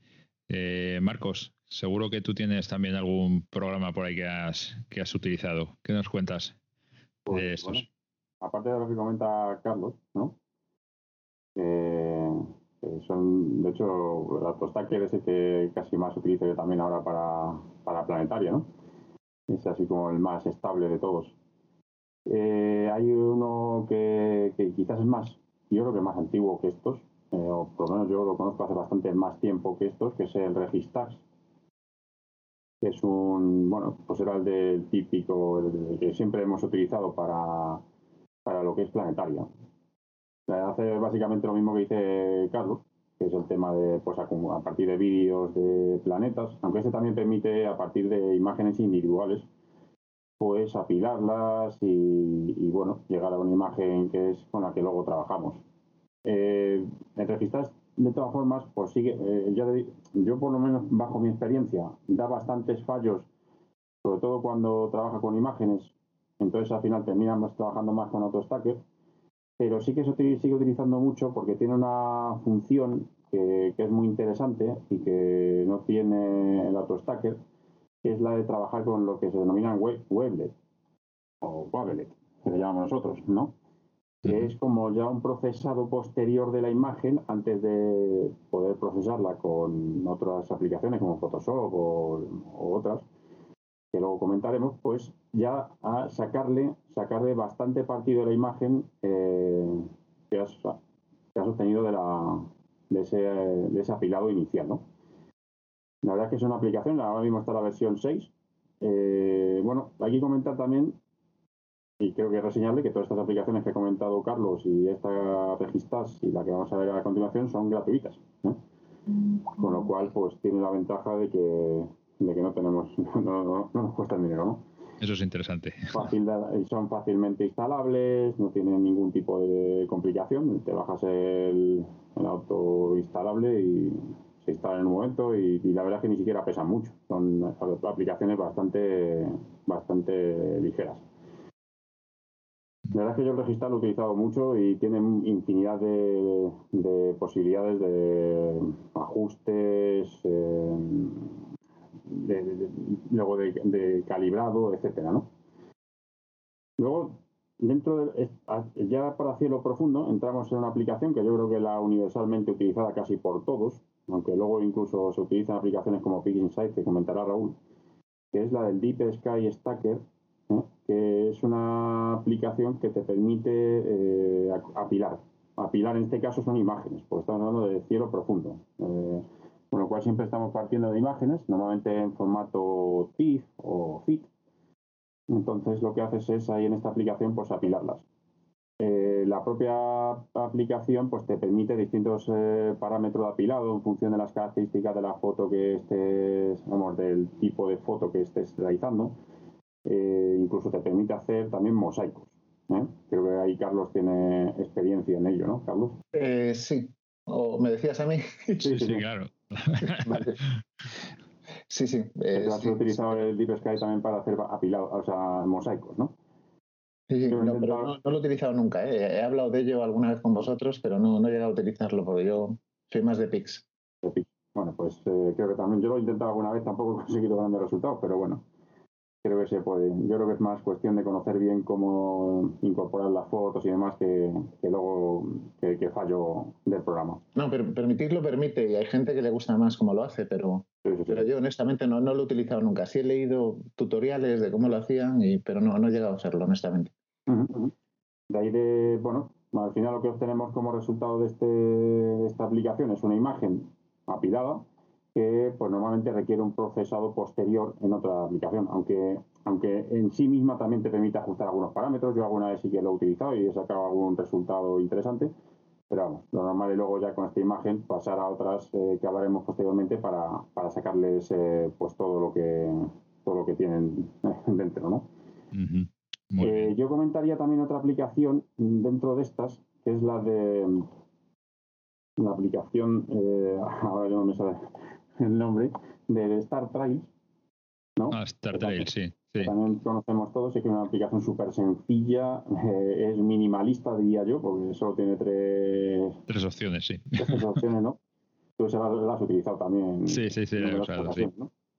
Sí, correcto. Esta te permite hacer, pues, eh, las típicas fotos de trazos, ¿verdad? Tú, tú sabes más bien cómo funciona que, que yo. Sí, bueno, son, son muy sencillas porque es eso, ya no estás apilando la fotografía, sino que las estás, los está, bueno, sí los estás apilando realmente, pero está, se utiliza para conseguir el efecto este de rotación de, que utilizamos para hacer los rastros de estrellas. O incluso te permite hacer, eh, me parece que el efecto de giro este, ¿no? Una especie de time lapse o algo así, ¿no? Me permite hacer vídeos incluso, ¿no? Eso, time lapse. Sí. Como ese típico de que se ve como cómo se va moviendo. va barriendo. Sí. Está, está chulo. Y es que lo que dices tú, es muy ligero, ¿no? No, ocupa nada, es gratuito también y, es muy sencillo, muy sencillito de utilizar. Está, está muy bien.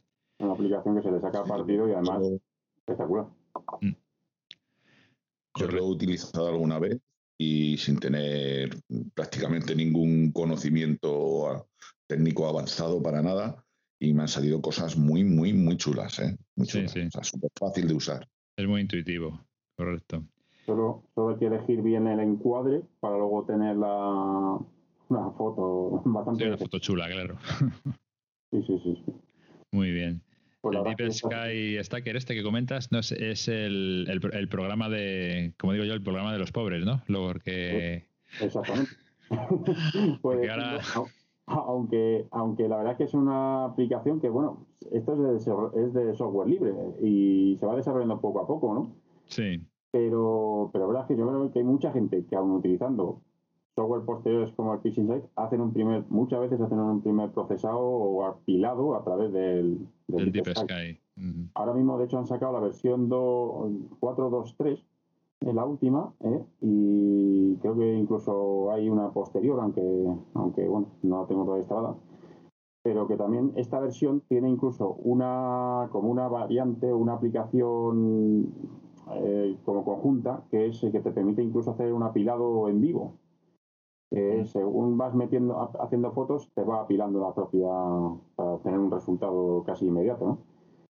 Bueno, la verdad es que para mí tiene muchas posibilidades. Evidentemente no llegará a los, no llega a los límites o a las posibilidades variables o a los ajustes que tiene el Phishing Site, ¿no? Pero bueno, muy, muy, muy Yo conozco gente que, que, esa función prefiere hacerla con el DSS, con el Deep Sky Stacker, antes que con el Phishing Site. ¿eh?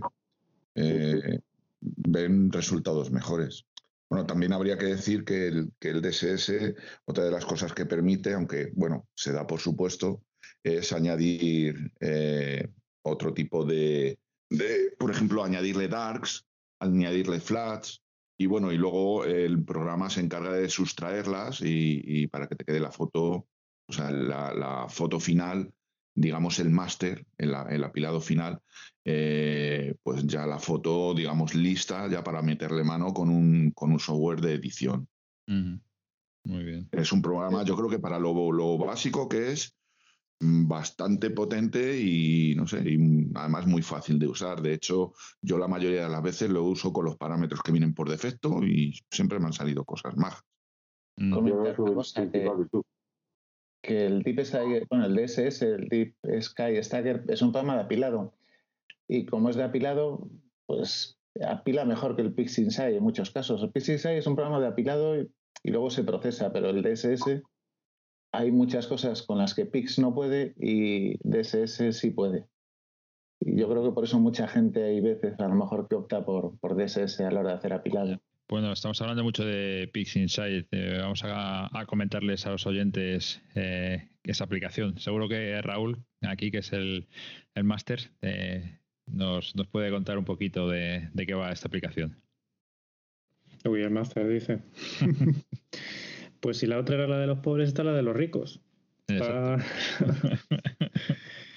es una aplicación de pago y no es precisamente barata. Lo que pasa es que sí que es cierto que a veces invertimos mucho dinero en el equipo y nos dejamos, eh, nos da pereza gastando más dinero en el software. Y al final eh, es que más de la mitad del trabajo que haces en una fotografía de cielo profundo es el programa.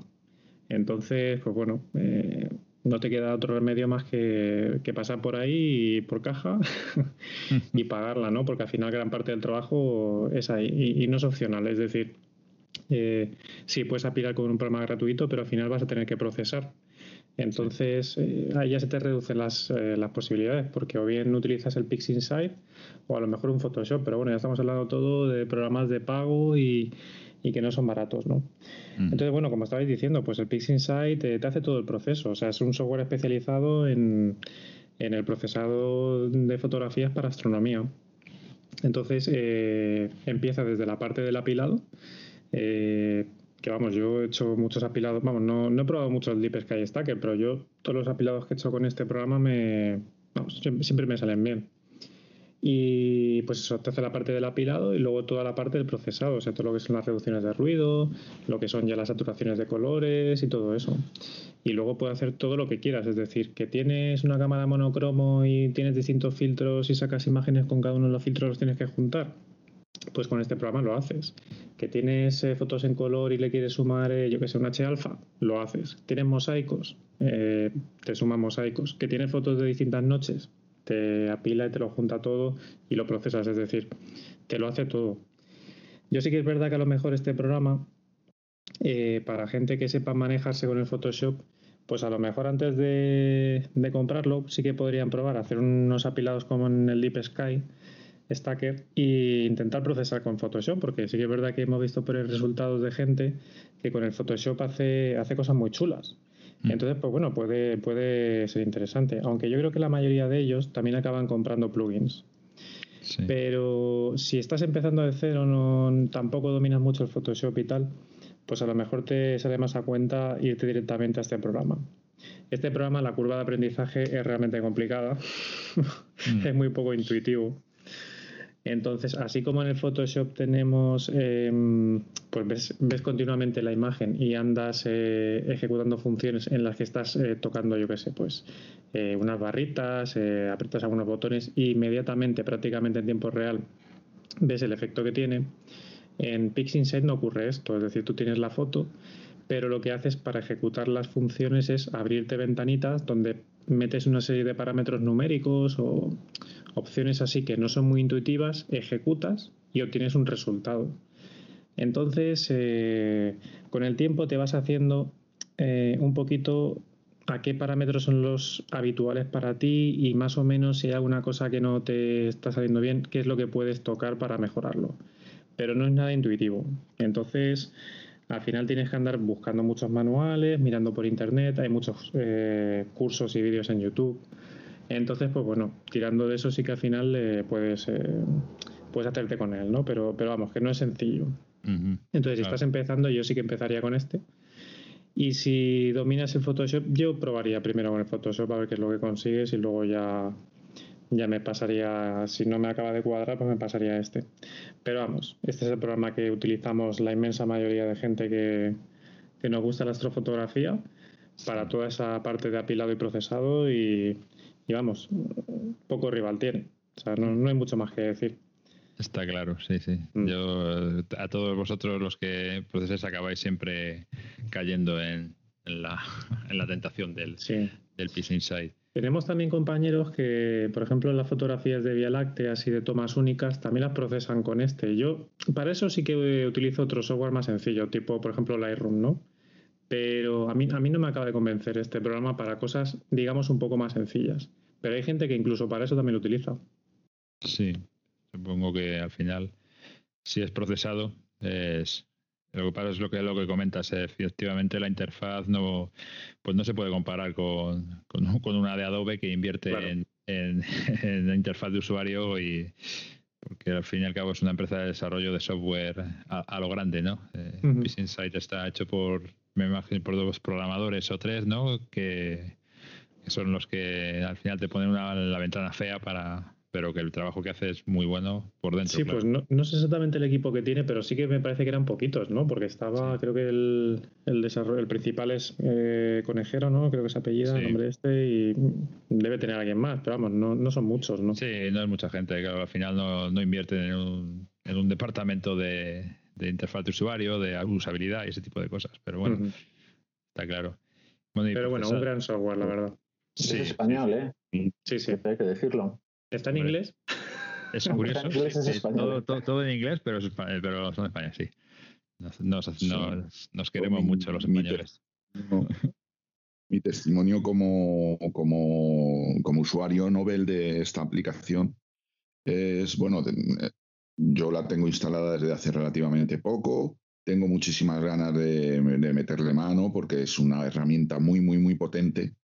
Y joder, y no termino de arrancar, os lo juro, ¿eh? O sea, yo estoy esperando a ver si pasa un poco el rollo este de la pandemia para, para juntarme con alguno de vosotros y en vivo eh, procesar una imagen y que me enseñéis, porque he visto un montón de vídeos y, y tal, pero a la hora de la verdad se me hace un mundo, o sea, me, me hago un lío. Eso es lo más importante, quizás. El, o sea, yo la gente que, que estuviera empezando en esto y tal y empezara con el Pix Insight, sí que les recomendaría que se metieran en una asociación o en un grupo tipo nosotros.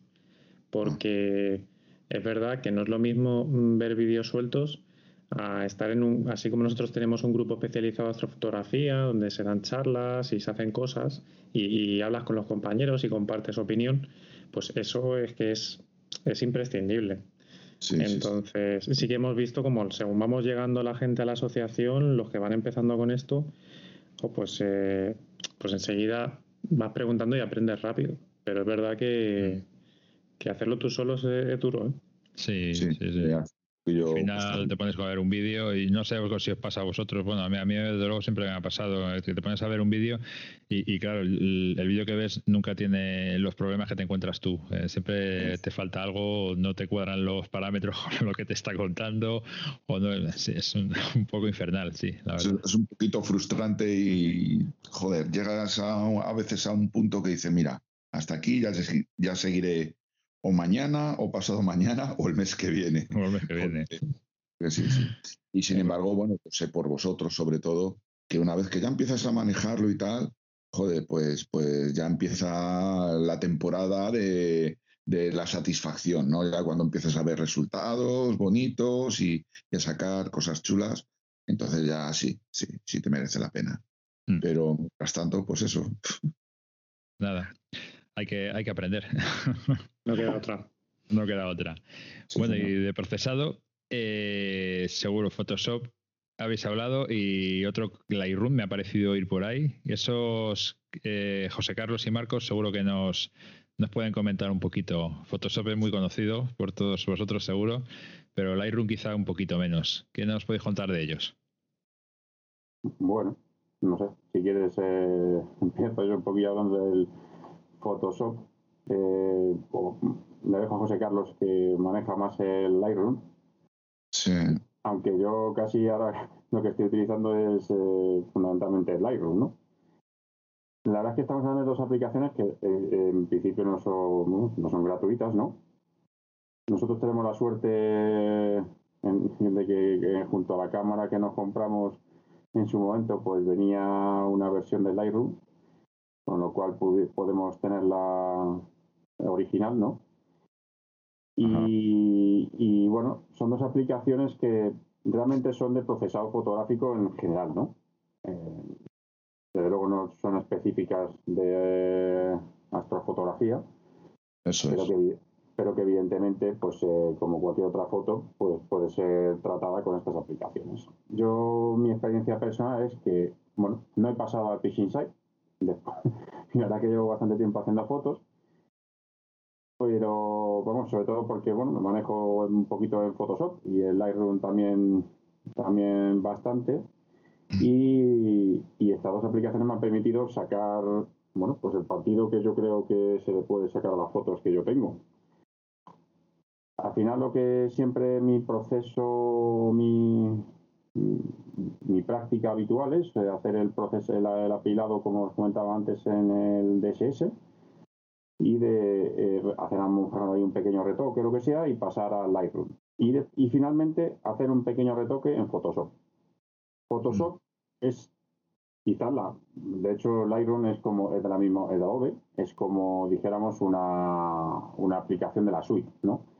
Eh, realmente pues está basada en, yo creo que está basada en Photoshop, ¿no? Eh, lo que pasa que es una aplicación como más intuitiva, más eh, de ajustes ya preestablecidos y demás, mientras que Photoshop pues es una aplicación que te permite todos los ajustes posibles. Trabajo con capas, múltiples, múltiples retoques y ajustes, pues el ruido, trabajo con el ruido, trabajo de enfoque, trabajo de, etcétera, ¿no?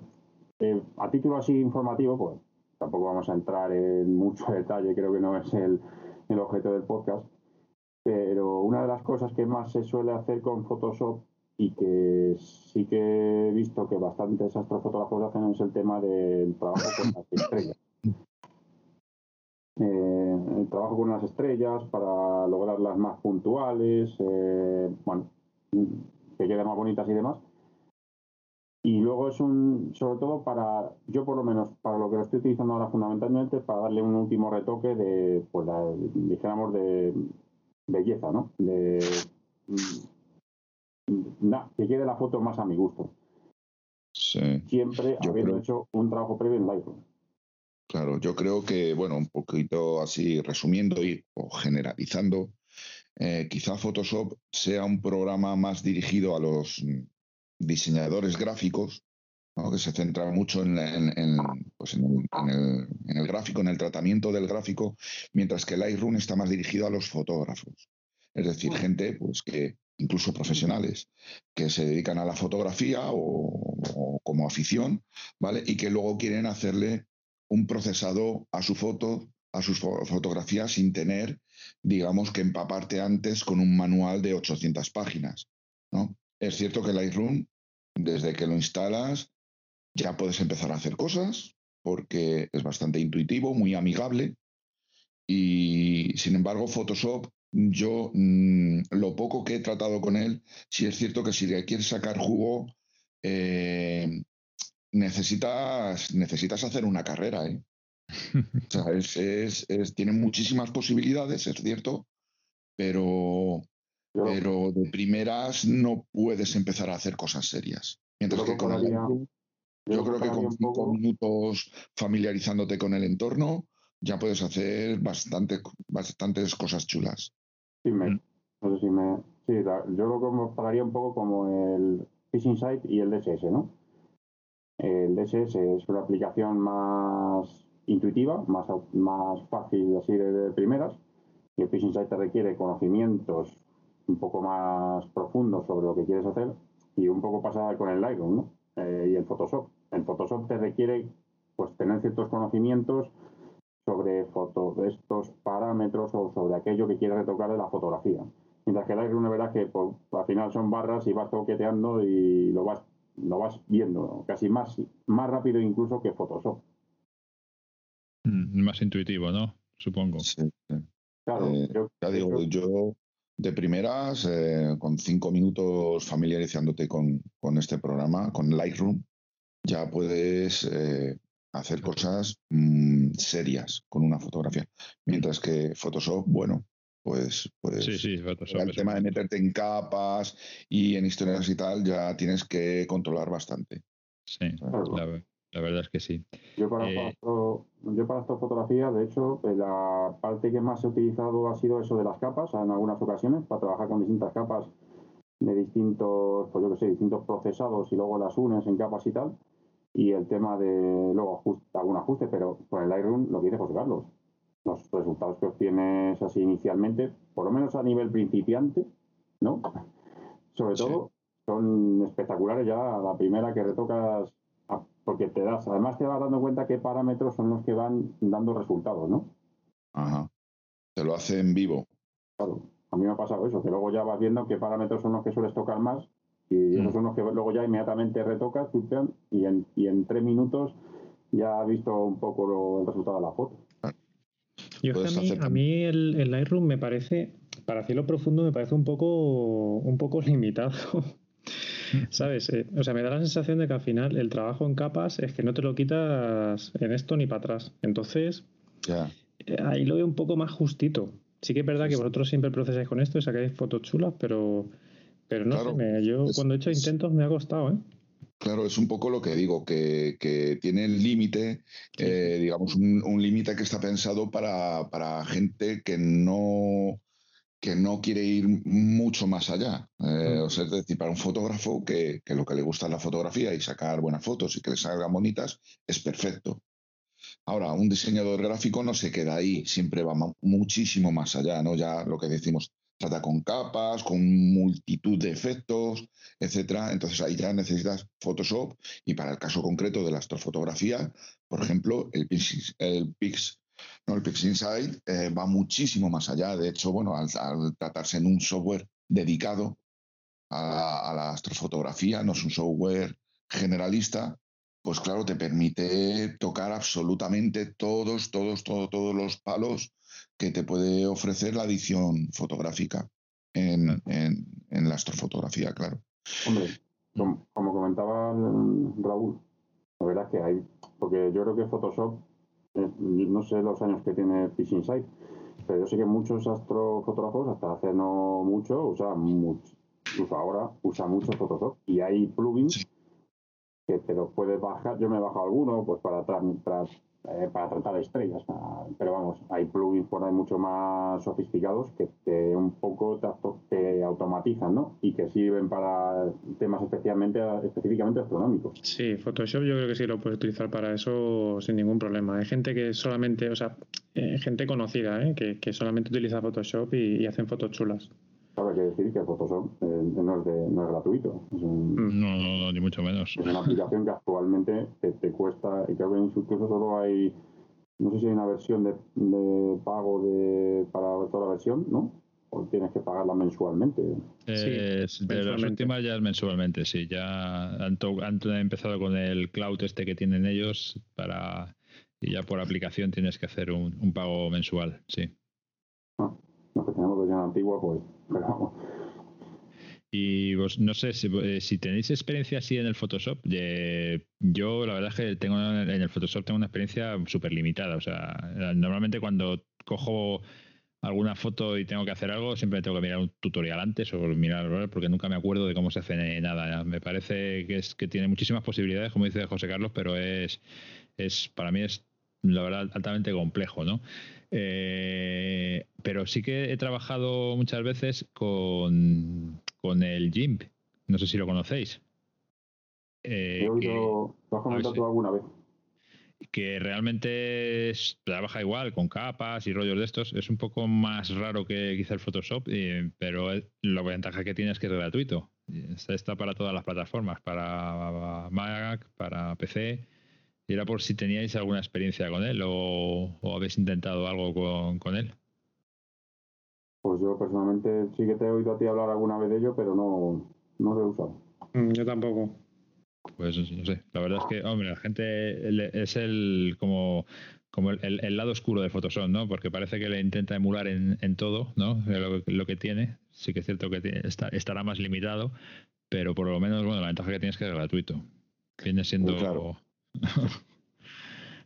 como el Deep Stacker y, y el Piece Insight, supongo. Al final hay unas utilidades que son comunes eh, a muchos programas y que, y que puedes eh, procesar, por ejemplo, una reducción de ruido te lo hacen muchos programas. Entonces, en astronomía es esencial una reducción de ruido, ¿no?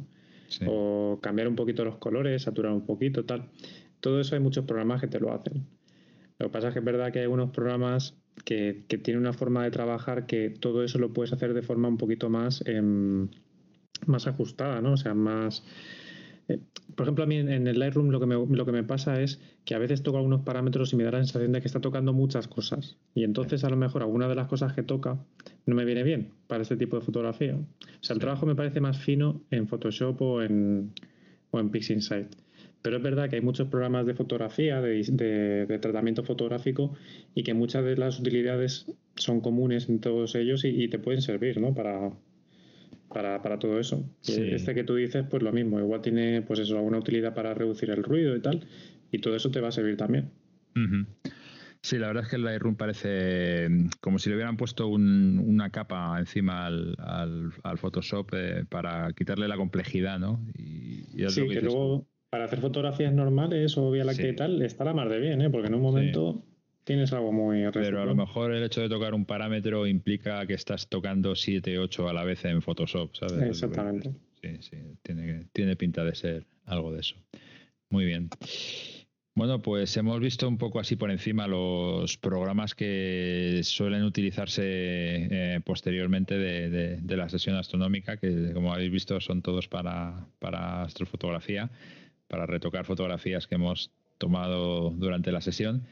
Y, bueno, me gustaría hacer una última mención a un tipo de software que eh, sería pues para uso científico, ¿no? Eh, ya no está eh, em, empleado para, para lo que hemos estado hablando, pero sí que es cierto que hay mucha gente que, que se dedica a hacer astronomía pues un poco orientada a la ciencia, pues como nuestro compañero Rafa, que le tuvimos aquí con nosotros hace unos cuantos programas que se dedicaba a la observación de, de estrellas. Era, ¿Qué era lo que eh, veía Rafa?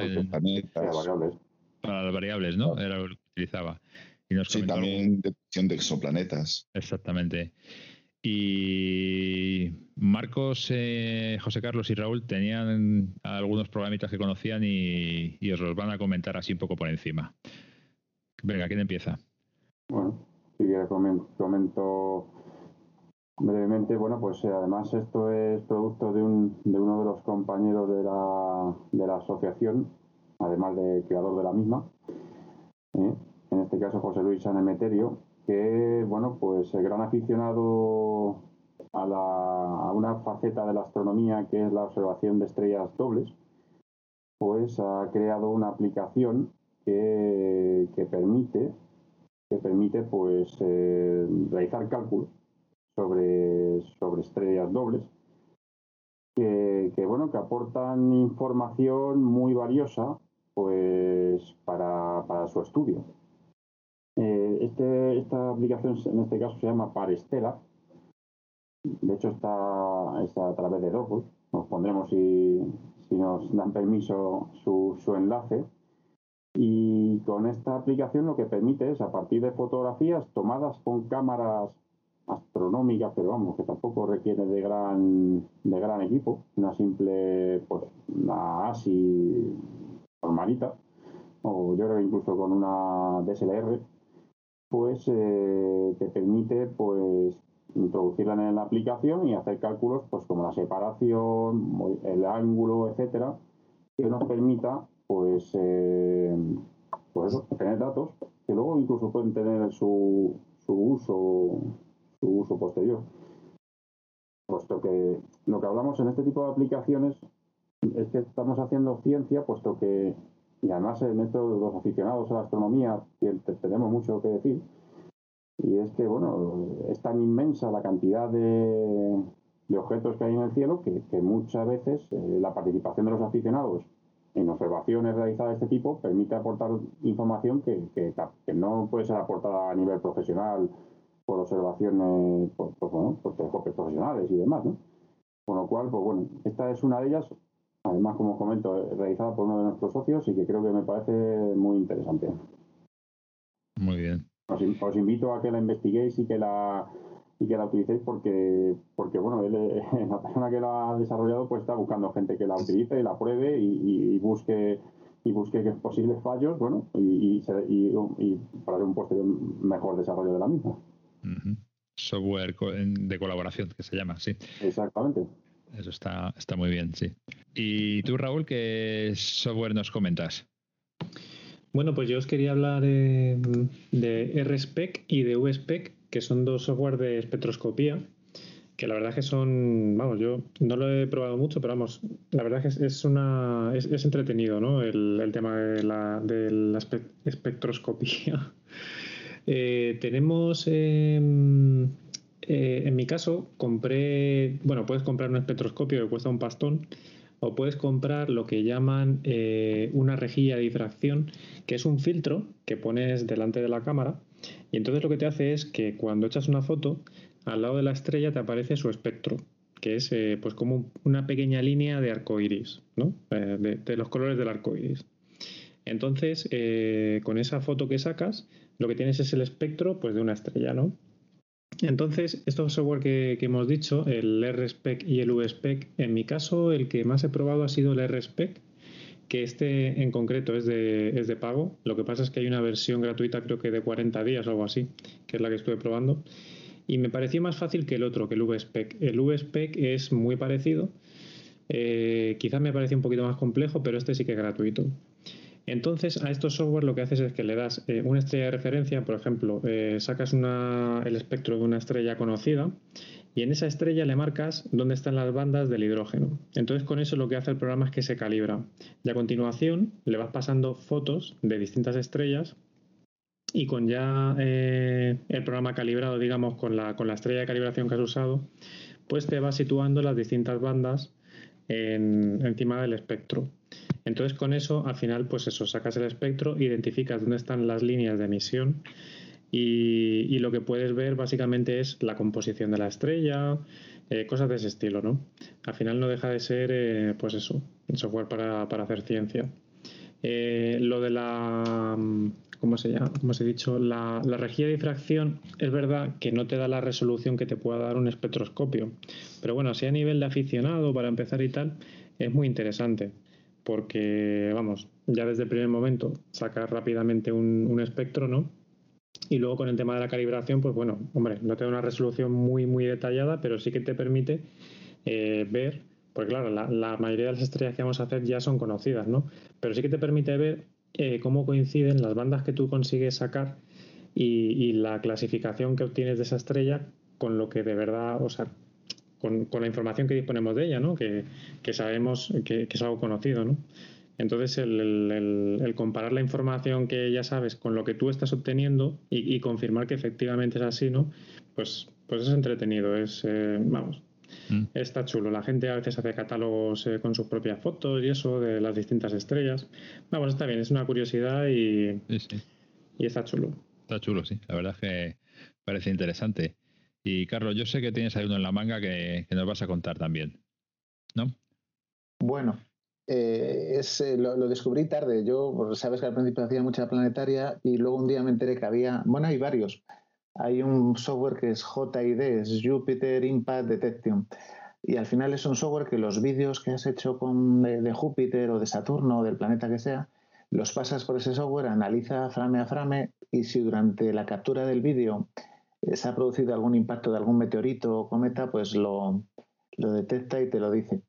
Es, algo que normalmente te pasa inadvertido porque cuando haces planetaria a lo mejor te tiras dos, tres horas haciendo vídeos continuamente y no estás mirando la pantalla del vídeo, simplemente pasas y tomas, tomas vídeo para luego procesar.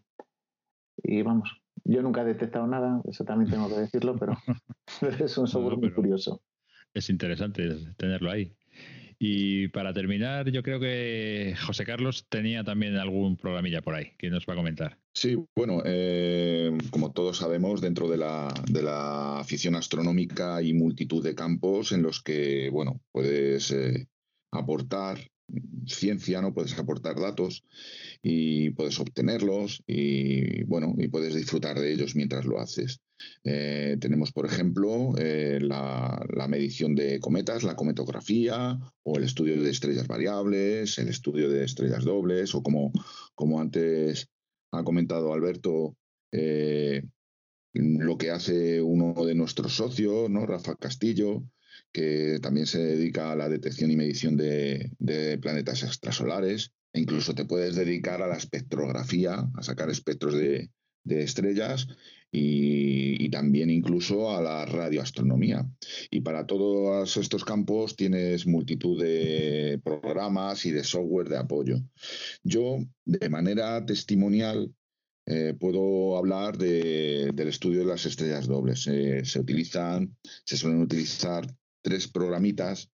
Uno de ellos muy parecido al que ha comentado antes Marcos, ¿no? el que ha realizado nuestro socio fundador, ¿no? José Luis, que es Reduc. Reduc es un programa pues, eh, que se dedica a estudiar algunos de los parámetros que hay que tomar en, los pares de estrellas. ¿no? Estos eh, objetos astrofísicos, para estudiarlos, tienes que hallar eh, su separación angular y también el ángulo que forman con respecto al norte.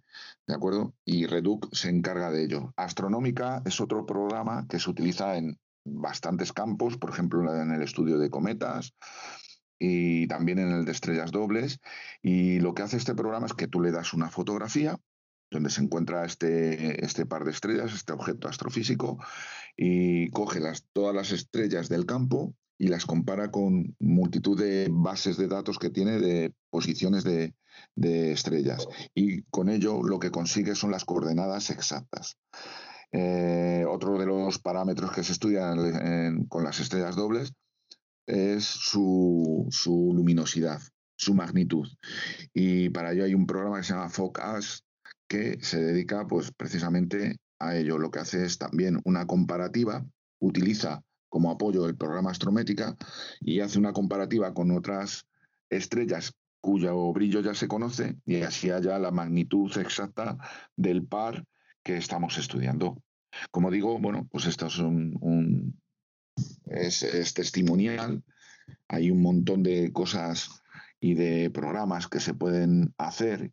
Y bueno, yo invito a los oyentes que si cuando entren en este en este maravilloso mundo de la astronomía, pues que se dediquen que a, un campo, que elijan uno de ellos, el que más les guste, y siempre van a encontrar, sobre todo bicheando por internet, eh, multitud de programas que le van a apoyar en su labor.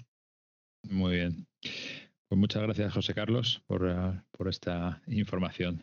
Y bueno, Eh, yo creo que hasta aquí vamos a, a, contaros de, del software. Os hemos intentado acercar eh, esta parte de la astronomía que, como bien ha comentado Raúl, muchas veces descuidamos, ¿no?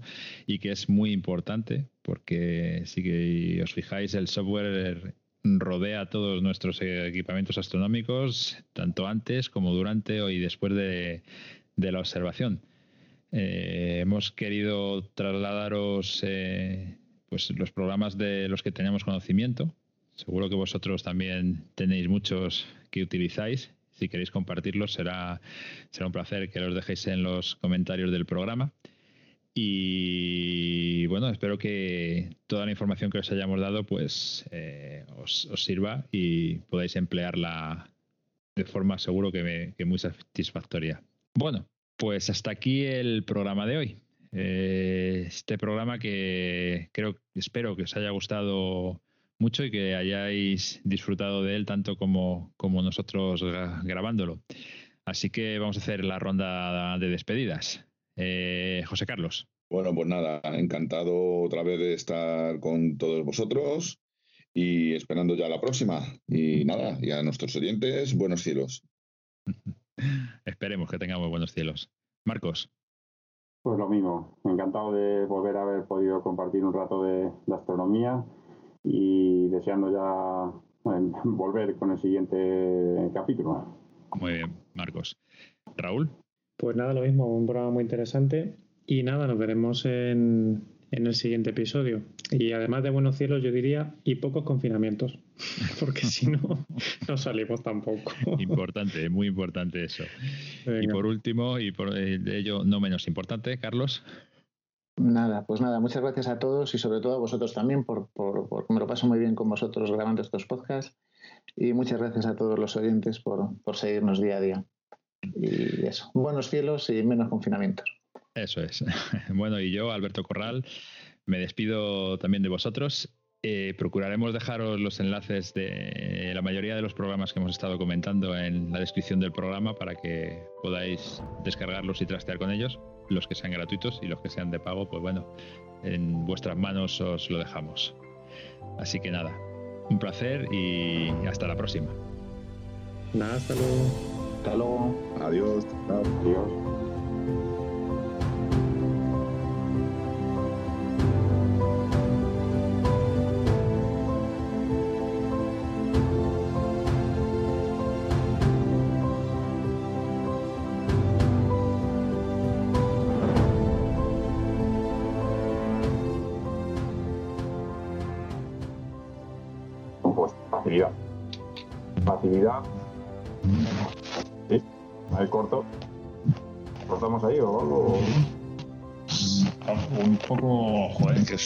Suenas un poquito entrecortado, sí. ¿Y a mí ahora? ¿Y ahora? ¿Qué pareces un niño pequeño? ¿Y ahora? ¿Y ahora? ¿Y ahora? Mejor, probando, probando. José Carlos, cuentas, cuentas tú. Sí, bueno, pues eh, eh, software de este tipo ha, ha muerto. Se fue.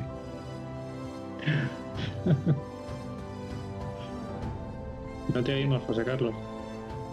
Oye, es que antes estaba hablando, se me ha cortado, ¿verdad?